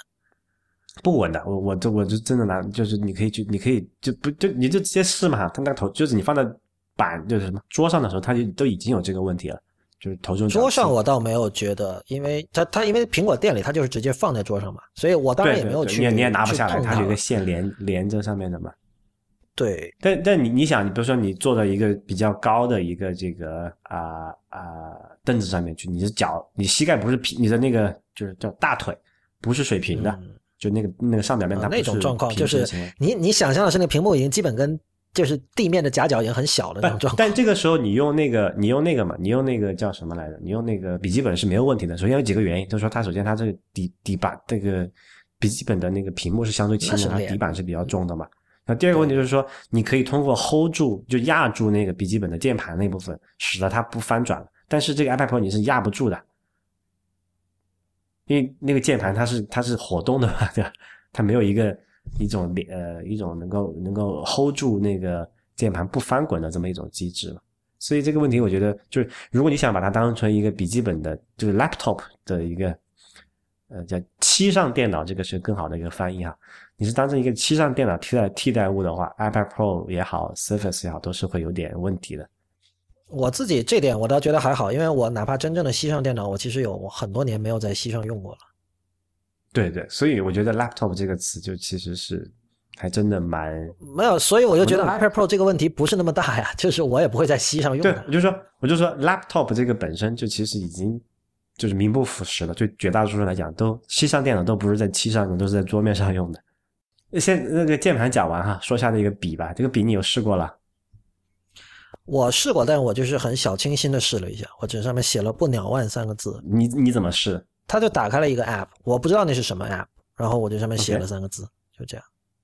呃，感觉如何？我我其实这个这个话题我真的没有任何可说的，因为我别的笔我基本也没有试过。然后它那个对大家说没有延迟，但因为没有比较，我也不知道以前的延迟成什么样，所以就我我没有经验感，也没有不适感，就是觉得挺正常的一支。其实还是有的，我专门试过这个，就是说如果呃很简单一个例子，你把那个 Notes，就是它自带那个那个笔记那个软件备忘录吧，应该叫叫什么来着？叫 Notes 呃的一个软件打开，然后它有一个有一个图标，你开一个新的一个一个新建一个备忘录。它有一个图标是一个鬼画桃弧的 一个线曲线，那你点一下，它会进入一种绘制的模式了。这时候你可以在屏幕上，它就整个屏幕就变成一张一张白纸了。简单来讲，你可以用那个笔在上面画，你可以换一个各种笔，呃，各种性质的笔，比如说这个钢笔、铅笔啊，那种叫什么记号笔，它会显示不同的粗细、不同的这种特性的一种效果出来。啊，可以切换颜色嘛，这个都是很常见的一些操作了。但是那个笔，如果你很快速的在屏幕上画一条线，就是你能用尽可能快速的去画，你会发现那个笔头和屏幕上显示的那个线条之间还是有一定的这个距离的。大概我目测了一下，应该有两三个毫米吧，至少。就是说，那个如果你很快速的滑，你笔头跑到前面了，那个线条还没跟上。但这个应该是这个软件的限制和这个硬件的性能的一个限制。呃呃，为什么呢？你你你可以算一下嘛，就是它那个刷新频率应该是一百二十赫兹吧，还是二百四十赫兹？就算哪怕算二百四十赫兹的话，它也就每每次刷新那个屏幕，它应该都是有个大概四个毫秒的一个延迟吧。就四个毫秒钟，嗯你还是会运动一些位置，还没有出没有没有被呃刷新到嘛，对吧？如果说是一百二十赫兹的延迟的，应该是一百二十吧，我觉得标准是六十嘛，他说是 double double 这个这个 refresh rate 应该是一百二，那么差不多有将近啊、将近八个毫秒，八个多毫秒的一个延迟，呃，再算上那个软件的话，可能有将近十个毫秒的样子。嗯，这跟物理世界的这跟物理世界的比还是有很大区别的，因为物理世界的比的那个延迟应该是就是微秒级别的一个延迟，就是那个墨水从那个笔管里面掉出来吧，沁到那个纸上，它这个时间很快嘛，就是一个化学变化，对吧？啊，这个是个物理变化啊，不需要这个软件再算一遍怎么怎么样。嗯，然后另外我的一个手感最直观的就是它那个特别滑，因为它毕竟是一个光滑的笔头，在一个光滑的玻璃表面上写嘛。真正你在呃实际写那个写字也好，就是它的纸张是没有一般的纸张是没有那么光滑的。真正你说你用一个圆珠笔在一个那种就是那种光面纸上写字的那个体验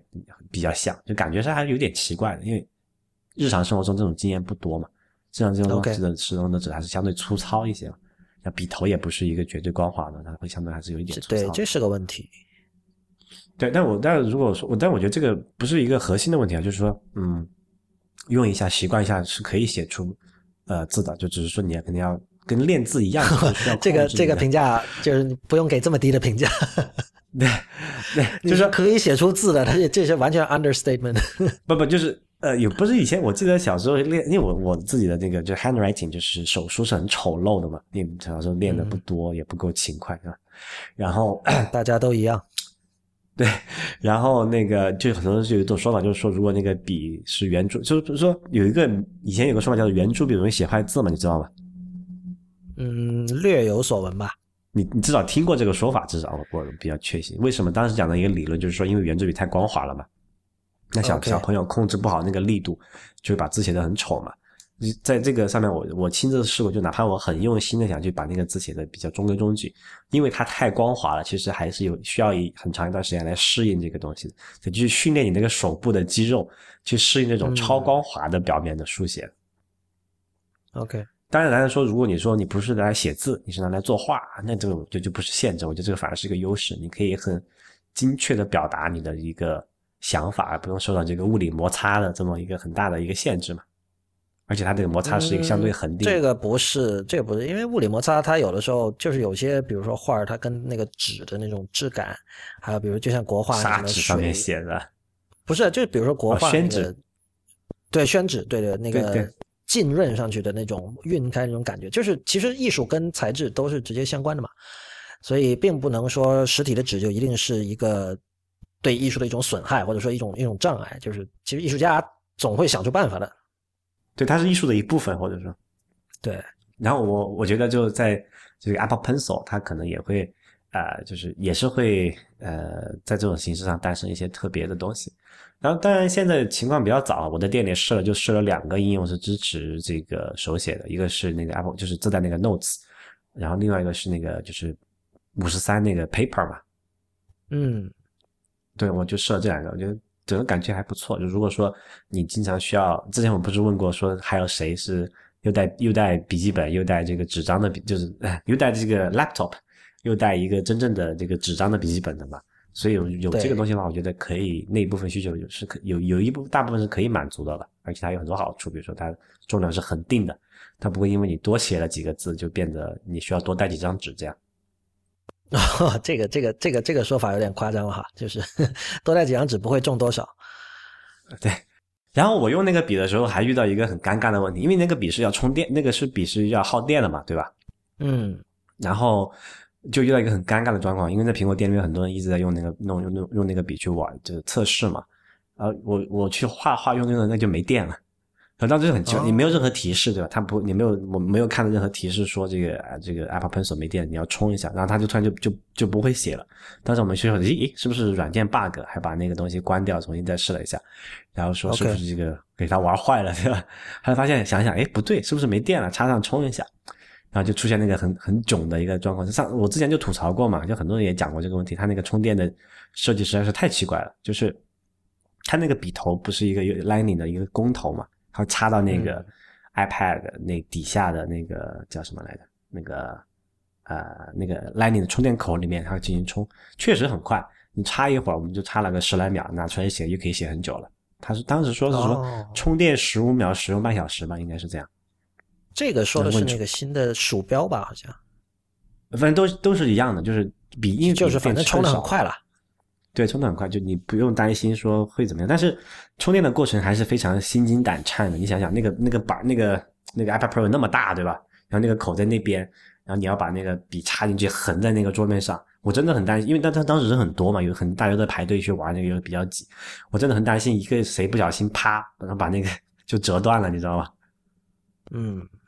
所以我觉得这个这个是一个就是在设计上，我觉得它是一个缺陷。我不知道有什么更好的解决方案。我当现在想到唯一的一个方案就是说，那那你不要做把那个笔头做成一个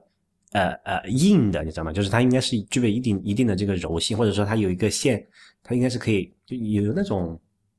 有些这种设计是线是可以拉出来一点点。然后它可以收回去那种嘛，它表示它就是软性的那种东连接的嘛，所以我觉得它应该考虑做成这种东西，不然的话，那个笔我我真的很怀疑，大家买回去之后会有人说啪，然后把那个轴段，然后那个 Lightning 头卡在那个充电口里面，你要通过工具才能拔出来这种情况嘛。我靠，那苹果这种事儿做的还少吗？我觉得他们绝对不会这么改的。就最典型的一个，现在新的 iPhone 那个 Dock 就是这样的呀，Dock 也是有这个问题吗？就是它也是一个小小的一个 Lightning 的那个细呃一个啊，它就是靠那个东西把它 hold 住了是吧？基本上就是这样。我现在我眼前就有这么一个 Dock，我一开始买来我也是有点担心这个问题，但是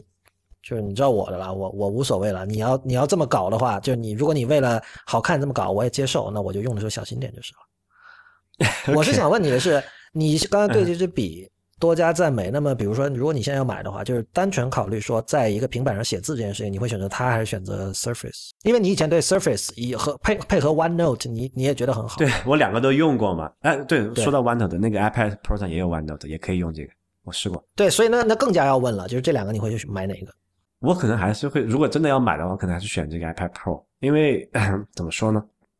你选择 Surface 就要选择 Windows。对，那就是其他的其他的因素了，就就其实就是生态圈的因素。对，所以其实你选的是一个生态。当然，我认为就长远来看，我其实认同那个呃 Benedict Evans 的那个理念的，就是啊、iOS 也好，安卓也好，它会是未来的一个生态的一个基础，而不是这个 Windows。对我，但我觉得这个关键就是最后等等到那个未来到来的时候，iOS 会变成什么？就是它在多大程度上会，就是我我还是按照像刚才开头时我我讲的，就是我会觉得说，嗯，随着所谓 Pro 功能的增加，不管是你把它理解成刚才我说的，呃同时做很多件事情也好，还是别的什么也好，它会越来越像原来的呃 desktop 操作系统。那这样就觉得让人有有点反高潮的感觉，没有没什么别的。我自己从使用角度说，我我我不介意这件事情，但是我就觉得从这个 narrative 最终反高潮了。这个问题很好，就是说，其实每个人做出一个选择的问题，就是说，微软因为它过去有这个 Win Windows 这么一个基础，也有很大庞大的用户用户量，所以它可能很自然而然的选择说，那我我我 adapt 对吧？我去适应这个移动的环境，我去适用这个一个更丰富的输入方式。但是我觉得历史包袱是一个很沉重的枷锁。就是说不是那么容易就能够说你能够因为你做了一个新的一个界面，你用了一个新的交互方式就能改变这一点的。有很多时候你要彻底，你真的要破釜沉舟的，你真的是要放弃一些很多东西，而且这个过程是非常痛苦的。你要放弃那些东西，然后去一个叫做 clean slate 嘛，就是一个全新的空白的一个一张白纸的状态，去重新就再起炉灶。我觉得这恰恰不是破釜沉舟啊，这这其实是我们所有的人，就是包括软件的设计者和用户，我们最最终发觉，其实原来的 metaphor 是对的。那你说原来 metaphor 是什么呢？就是一九八四年开创这套有窗口、菜单这些东西。其实并没有 broken，并不是像很多人想象的说，哦，我们需要怎么把它推倒重来，然后才能怎么样？哦，我我明白你的意思，但是这里面有个可能有个细节东西要要探讨一下，就是说，你说那些东西是在传统那个领域里面，它有一些精髓的东西是可能呃不可少的，比如说这个多窗口、多任务这种形式，可能你要做实现工作一个 pro device，你要做一个生产力工具，这个东西可能真的是少不了的。但是我说的那个 legacy，那些历史的包袱是指的。那些在过往的那种操作模式下面形成的一个东西，比如说很多这个 Windows 应用现在还没法支持这个这个这个什么触摸，因为它的每个按键都很小，对吧？哦，如果是很多这个设备它需要，它假设它是一个键盘，就它很多这个操作设计也好，就工作流程也好，它是假设说你是基于键盘操作的，那可能你一下还真的改不过来，或者它假设你是一个鼠标的精度是不一样。但是我说这个 clean slate 是什么意思呢？就是你得去吸取过往那些东西的好的地方，就是你知道说啊，我们过去做过这个多任务多窗口，然后这个一些东西，我们知道那些是有用的，我们也需要把它加回来。但是我们不需要保留过去向后兼容那些旧的应用，我们也不需要考虑说那我们也摒弃了那些啊。那按钮很小的，需要用鼠标才能够点的一个操一些一些一些呃软件，然后放到这个呃平板上面去，我们才可以说既可以用手按，也可以用那个笔去点。因为其实那个笔的精度还蛮高的，就是说你真的要类比的话，如果在呃呃在那个用那个笔去当鼠标用也是可以的，对，没有问题。但是总觉得会有点别扭嘛，啊，所以其实我在想，就是说。刚才你讲那个反高潮，就是又变回了那个传统的那种、那种、那种 PC 时代的东西。我觉得可能变回 PC 时代是是吸是吸取它好的那些部分，而是扔掉它的包袱，然后重新开始，然后从而最终我们得到一个更加面向未来的、更好的一个使用体验吧。对我自己，其实就是作为一个电脑的用户哈，我完全不介意这种反高潮。我觉得就算真的是这样了，我觉得也没什么，无非就是我们用回旧的操作模式，就是这种旧的所谓旧的操作模式，我们现在每天都在用。呃，也并没有觉得怎么样，而且我个人是非常不认同所谓一切新的东西就一定是好的这样的一种观点。但我觉得刚才这个话题，其实我们可以很顺畅的延伸到，就是我昨天进行的一个实验，就是我当然我我还没有买 iPad Pro，但是我这昨天上线。等你会买吗？我我会等到第二代，这个原因等会儿会提到，因为就是最简单的是说我我需要上面有三 D Touch，就是这个是从音频剪辑的角度说的。OK 啊。就昨天那期内核恐慌，我是完全在 iPad Air 2上用一个叫 Ferret Recording Studio 的软件剪的。就是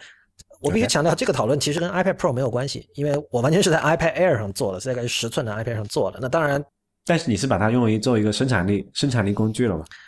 对，这可以说是我们终于可以把这个从第一期 IT 公论就讨论过这个问题，做一个小小的一个阶段性总结吧。就是啊，至少我现在终于尝试了。在完全用呃也不是完全百分之九十五吧，用 iPad 来做一件相对专业的事情，就是剪辑一个两小时二十分的播客。呃，先汇报一下，这个最终剪出来时间是两小时二十分嘛，然后我整个剪辑花了大约三个半小时，但是这里面其实是包括，因为这个软件我是第一次用，然后有一些学习的时间浪费掉了，然后操作上肯定还是不够我平时在 Mac 上面用 GarageBand 那么流畅嘛，所以这肯定是有优化的空间的。所所以说这个时间我是我是满意的，就我并没有花多花多很多时间，我并没有浪费很多时间，所以我甚至会考虑说以后我也会更多的使用这种方式。嗯，它的好处当然是显而易见的啦，就是你可以带这个东西去咖啡馆工作，就是这个体积的小和轻在这件事情上，其实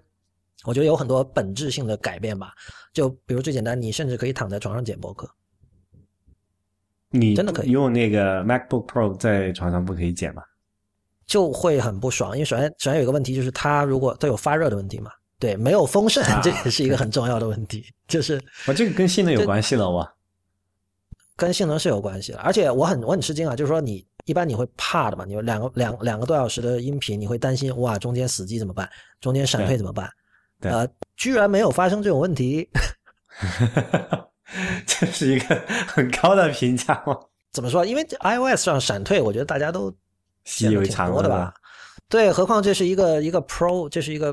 专业，我很担心，而且这个东西它里面也没有存盘的概念，我担心万一它把这个东西 corrupt 了，那我真的得从头再来了，对吧？但这些事情都没有发生。然后呢，有一个问题是电池续航力还是有一点问题的，因为那个当然剪音频剪辑这件事情对电池就是耗费的很厉害，在 Mac 上也是这样。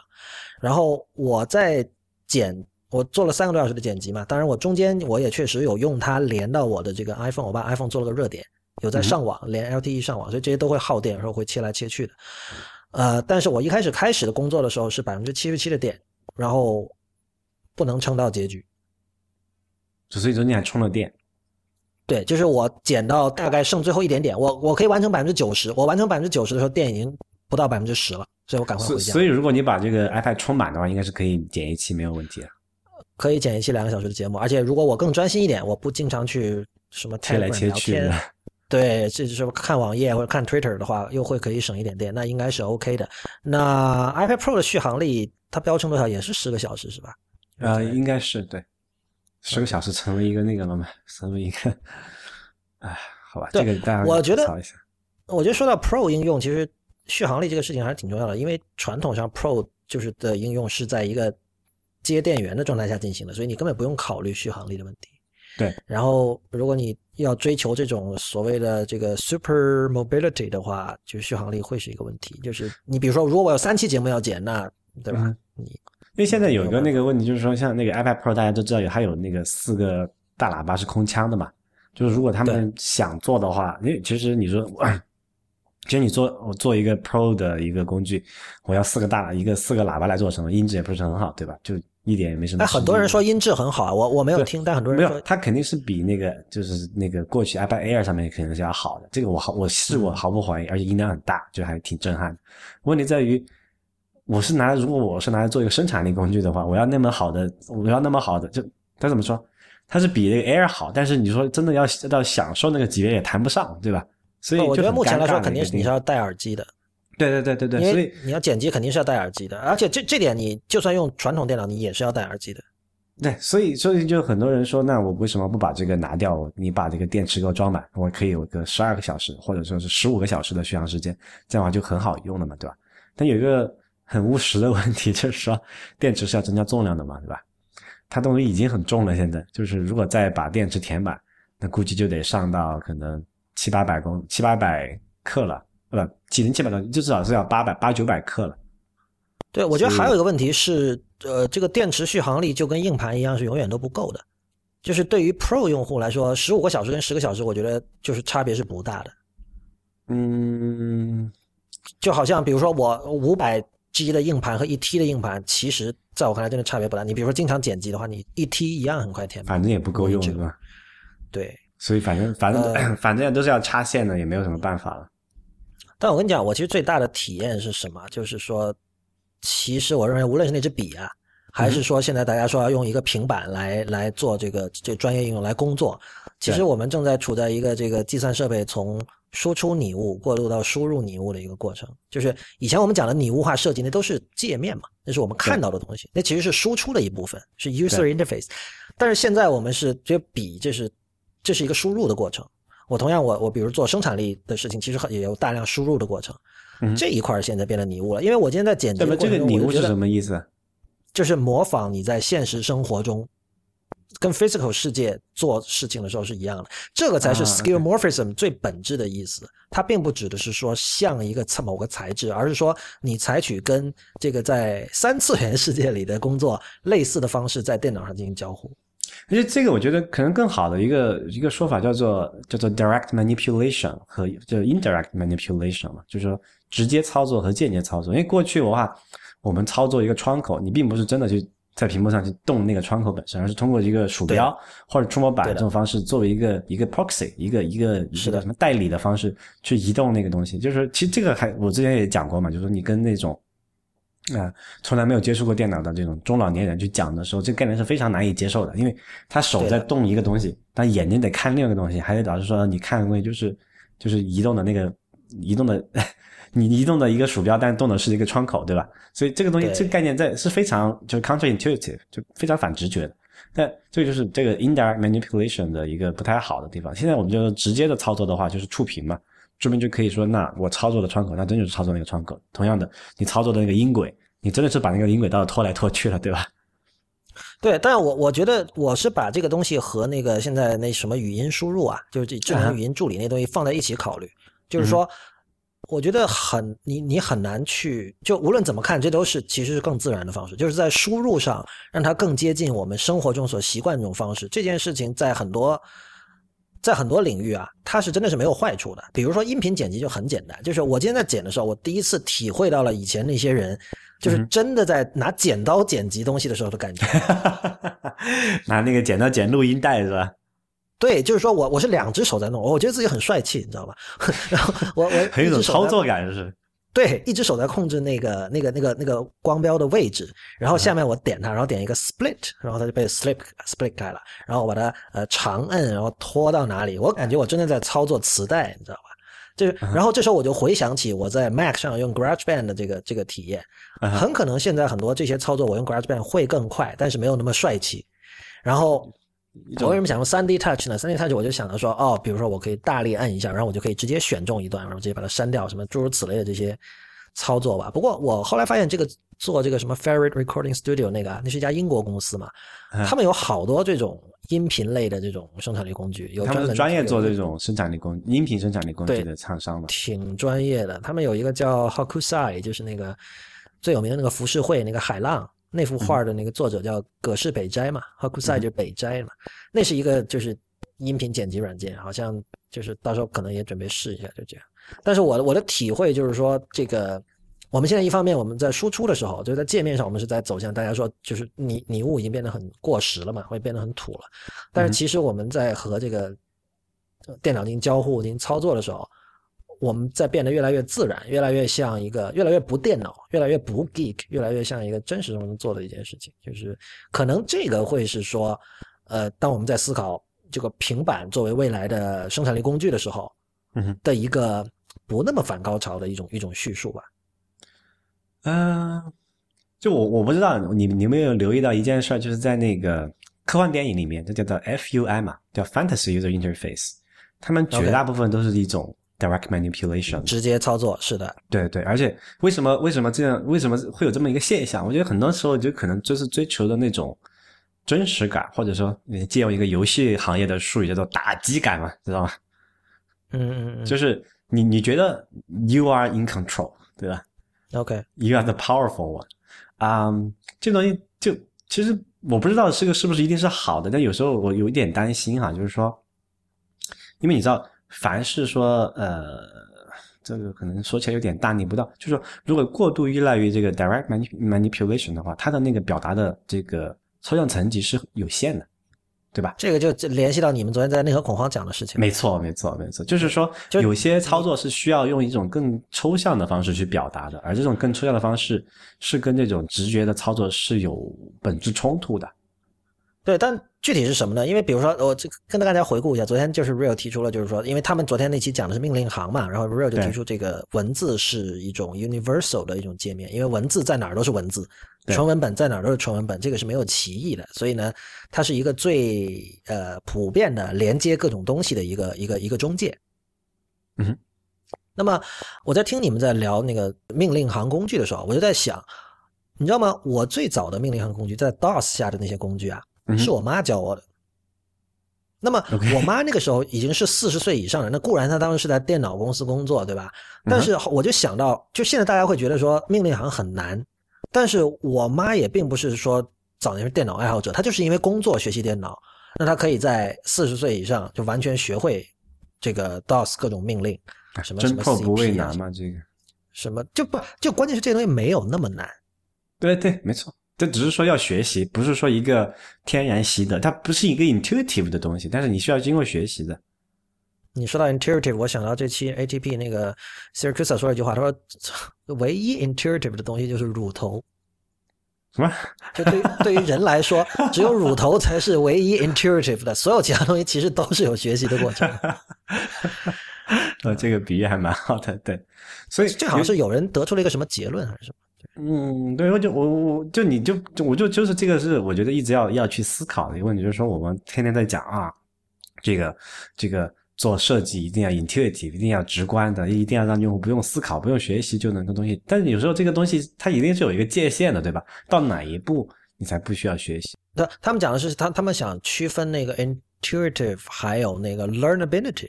就是说这两个东西不能混。对，就是说什么东西是可，就是学习的成本要把它控制在一个对，不要就学那个学习曲线不要太陡峭，但是你不能说，因为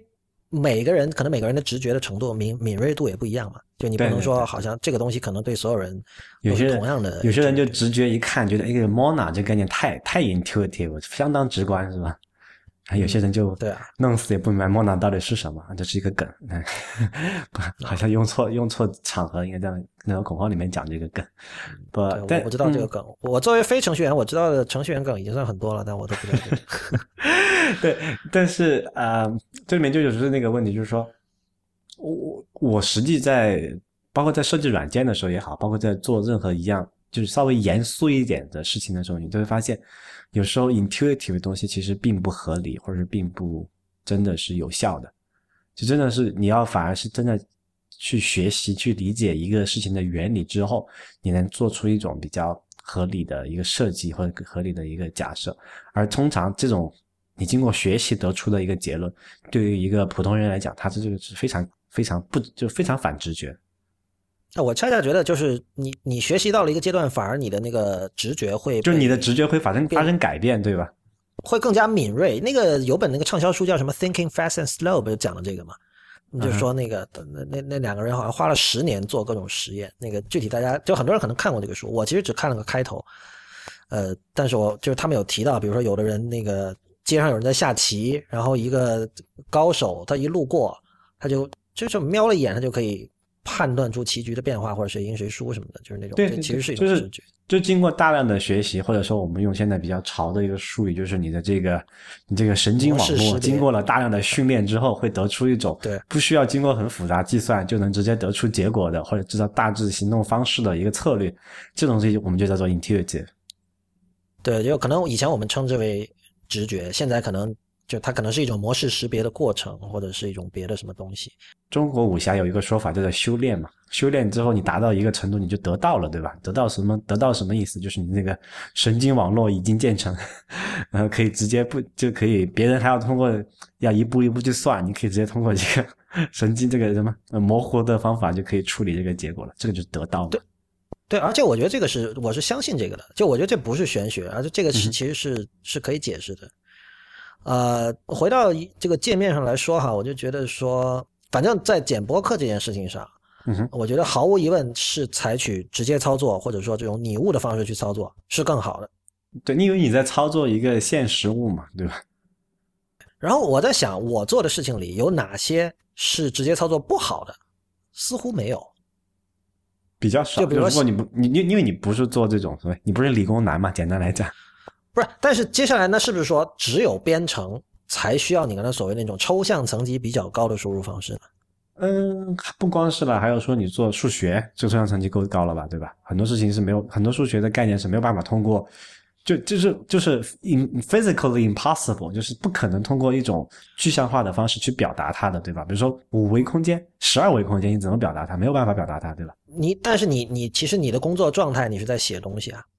画东西和写东西。没有啊，他就是在脑子里面算那个，就是想公式嘛，想想那些。不是你，你不可能完全不落实到纸面的嘛，对吧？那纸面上就是一些公式啊，它不是一个画。所以说写东西嘛，所以说写东西嘛，就是在写东西这件事情上，仍然你可以说是直接操作更好。就是我想来想去，好像只有编程是你属于你刚才说那种情况。嗯，就是最终会，我我在在试图得出，在在试图判断这个结论是不是对，就是说，其实编程是一个特例。嗯哼。对，而其他的工作相反，就是都是更适合这个拟物化的输入或者直接操作。我不知道是不是这样。嗯，有可能，因为我也接触过的也只有编程是这么一种情况。那我对，但你想嘛，其实大量的东西不是写就是画呀。只只有编程是说你要放下一些东西在那，然后把它给编译成一个别的东西，然后那个东西才是你最终生产出来的成果，这是很特别的。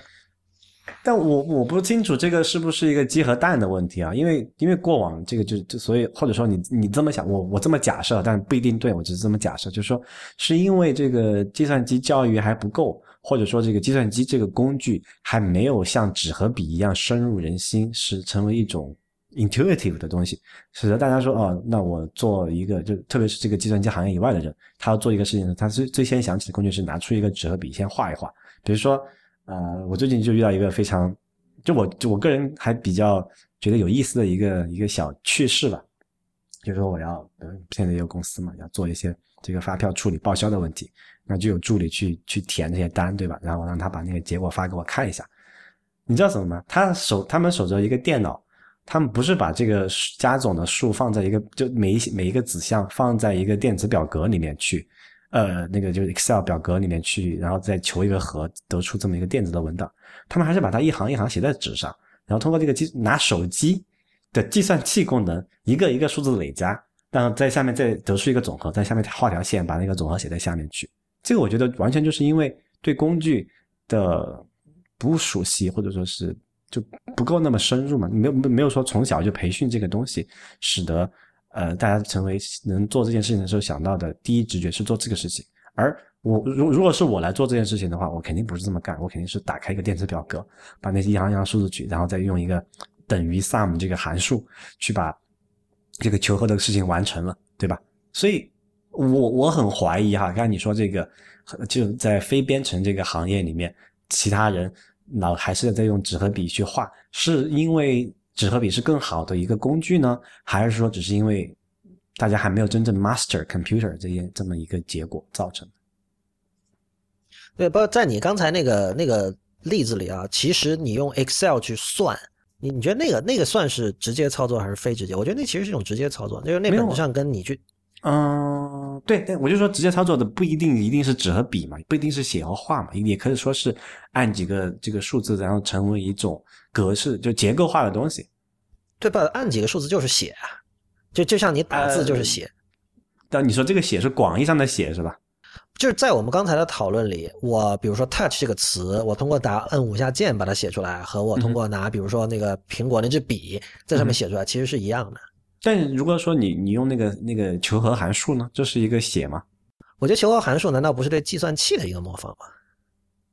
不是啊，我这求求就求和是一个是一个本质，是一个 essential 的东西。计算器只是实现求和的一种方式。刚刚说，它也可以通过一计算器一个一个按出来去累加，也可以用那个电子表格的这个求和函数一次次去完成这个事情。但是我就说。就谁是谁的是谁谁是本质，然后直接是什么？计算器有没有求和函数这个功能？就有没有具备求和函数这个功能的计算器？高高级的那种科学计算器有些会有，但是一般的。那我那我觉得仍然是仍然是在输入模拟啊。不，所以我所以我讲的就是说，你讲直接操作的时候，我们讲那个直接是相对于什么来讲？是相对这个事物的本质来讲，还是说相对于这个工具而是是相对于这个工具和展现形式来讲的直接？这就是为什么我刚才不用直接操作这个这个这个说法，就是我觉得还是 skeuomorphism 这个词的本意，就是你去如果去查字典查这个词的本意的时候，你会发现那个是更符合我想表达的东西，就是说它是一种啊 skeumorph。如果你看这个词典的意思是 an object or feature that imitates the design of a similar artifact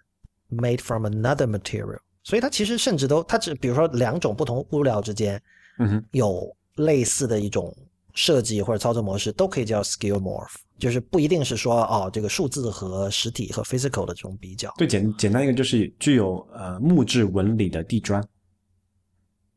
不是，我觉得这这是一个 instance 而已，就是说，对，我就说这个例子嘛。不是，就是说，我觉得呃，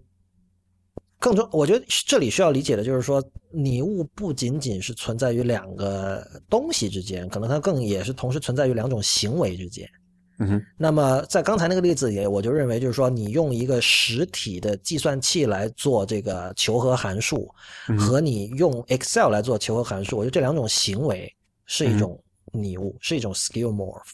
但是谁拟谁拟谁呢？我就很好奇这一点。从在你的观点我觉得是 Excel 模模拟计算器吧。我觉得这个有有一个先后嘛，因为计算器先出现嘛，是吧？不，所以所以我觉得这里面就是有一点问题所在，就是说我我觉得这里面，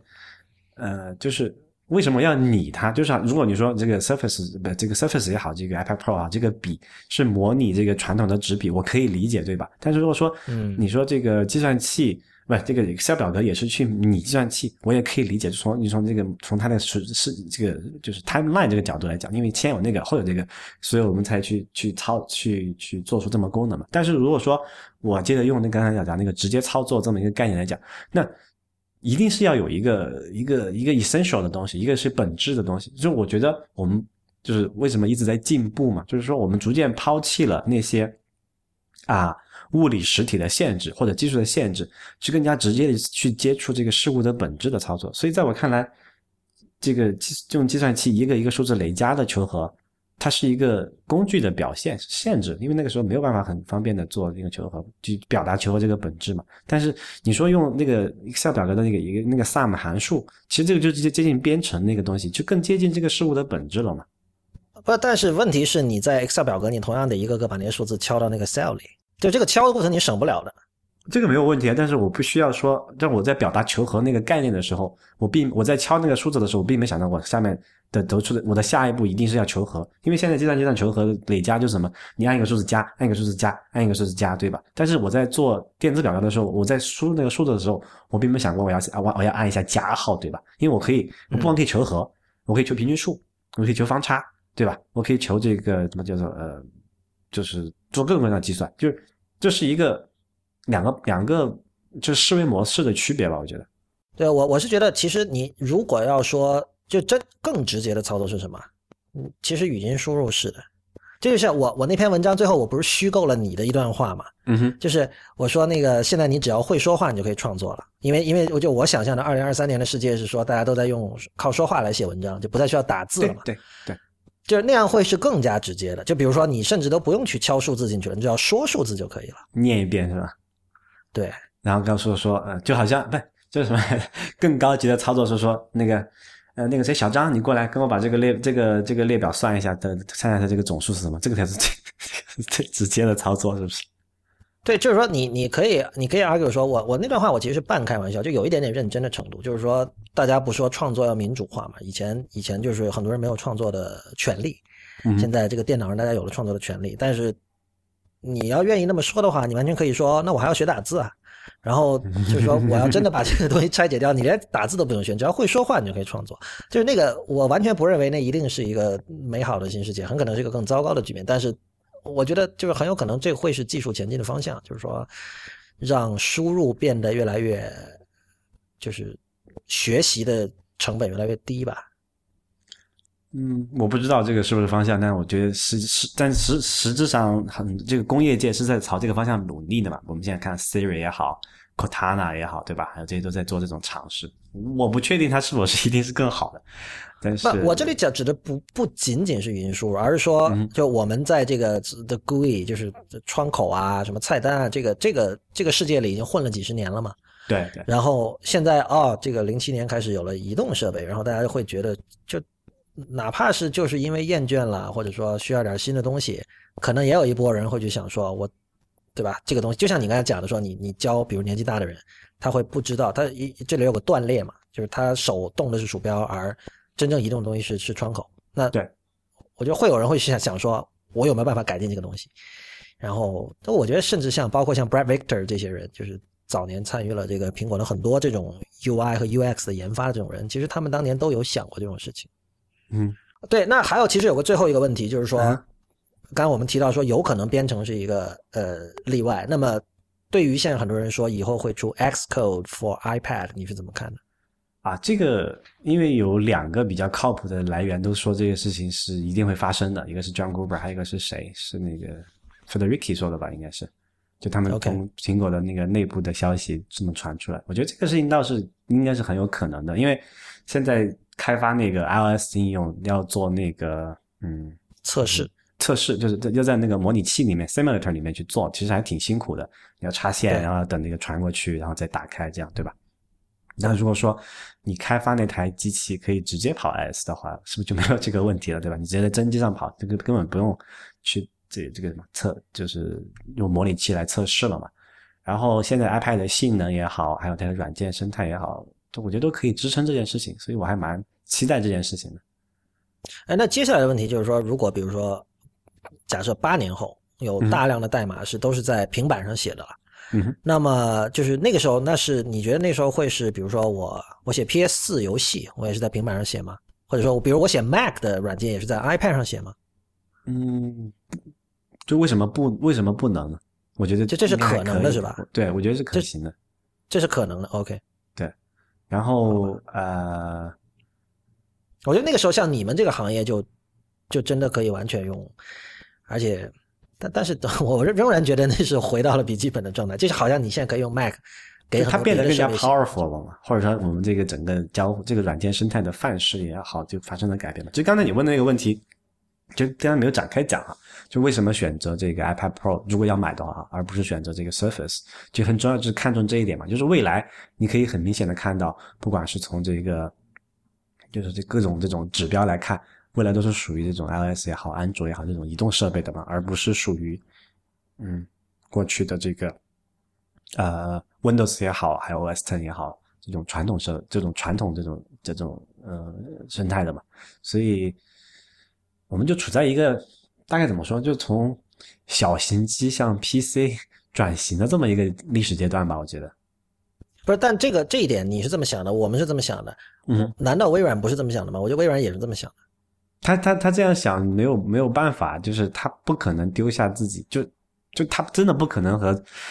呃说这个我们从今天开始不提供那个向后支持的 Windows 那些东西了，我们也不要所有的这个 Office 那些应用了，我们从头来过，不可能嘛，对吧？他有历史包袱啊，就是很沉重的枷锁。那 Google 呢？Google 没有历史包袱吧？他 他都没有桌面系统。对啊，所以比如说像 Chrome Chrome OS 那个那一套那条线，你觉得有没有可能出现一个能够跟 iPad 这方面一较高下的东西？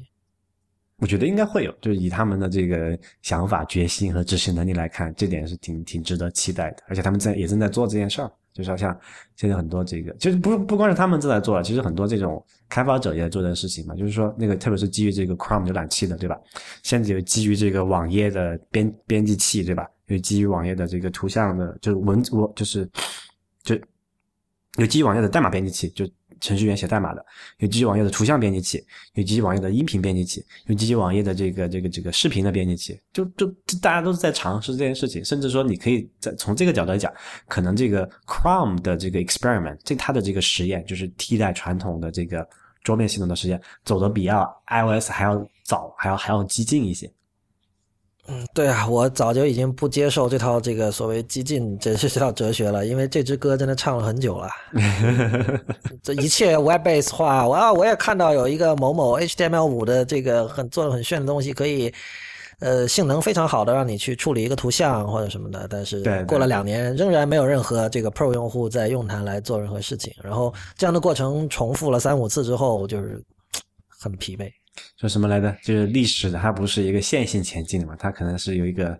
往复循环，然后再再要要签的这么一个过程。对，当然像我这种顽固的人，也不是也完成了在 iPad 上剪播客这样的事情嘛，所以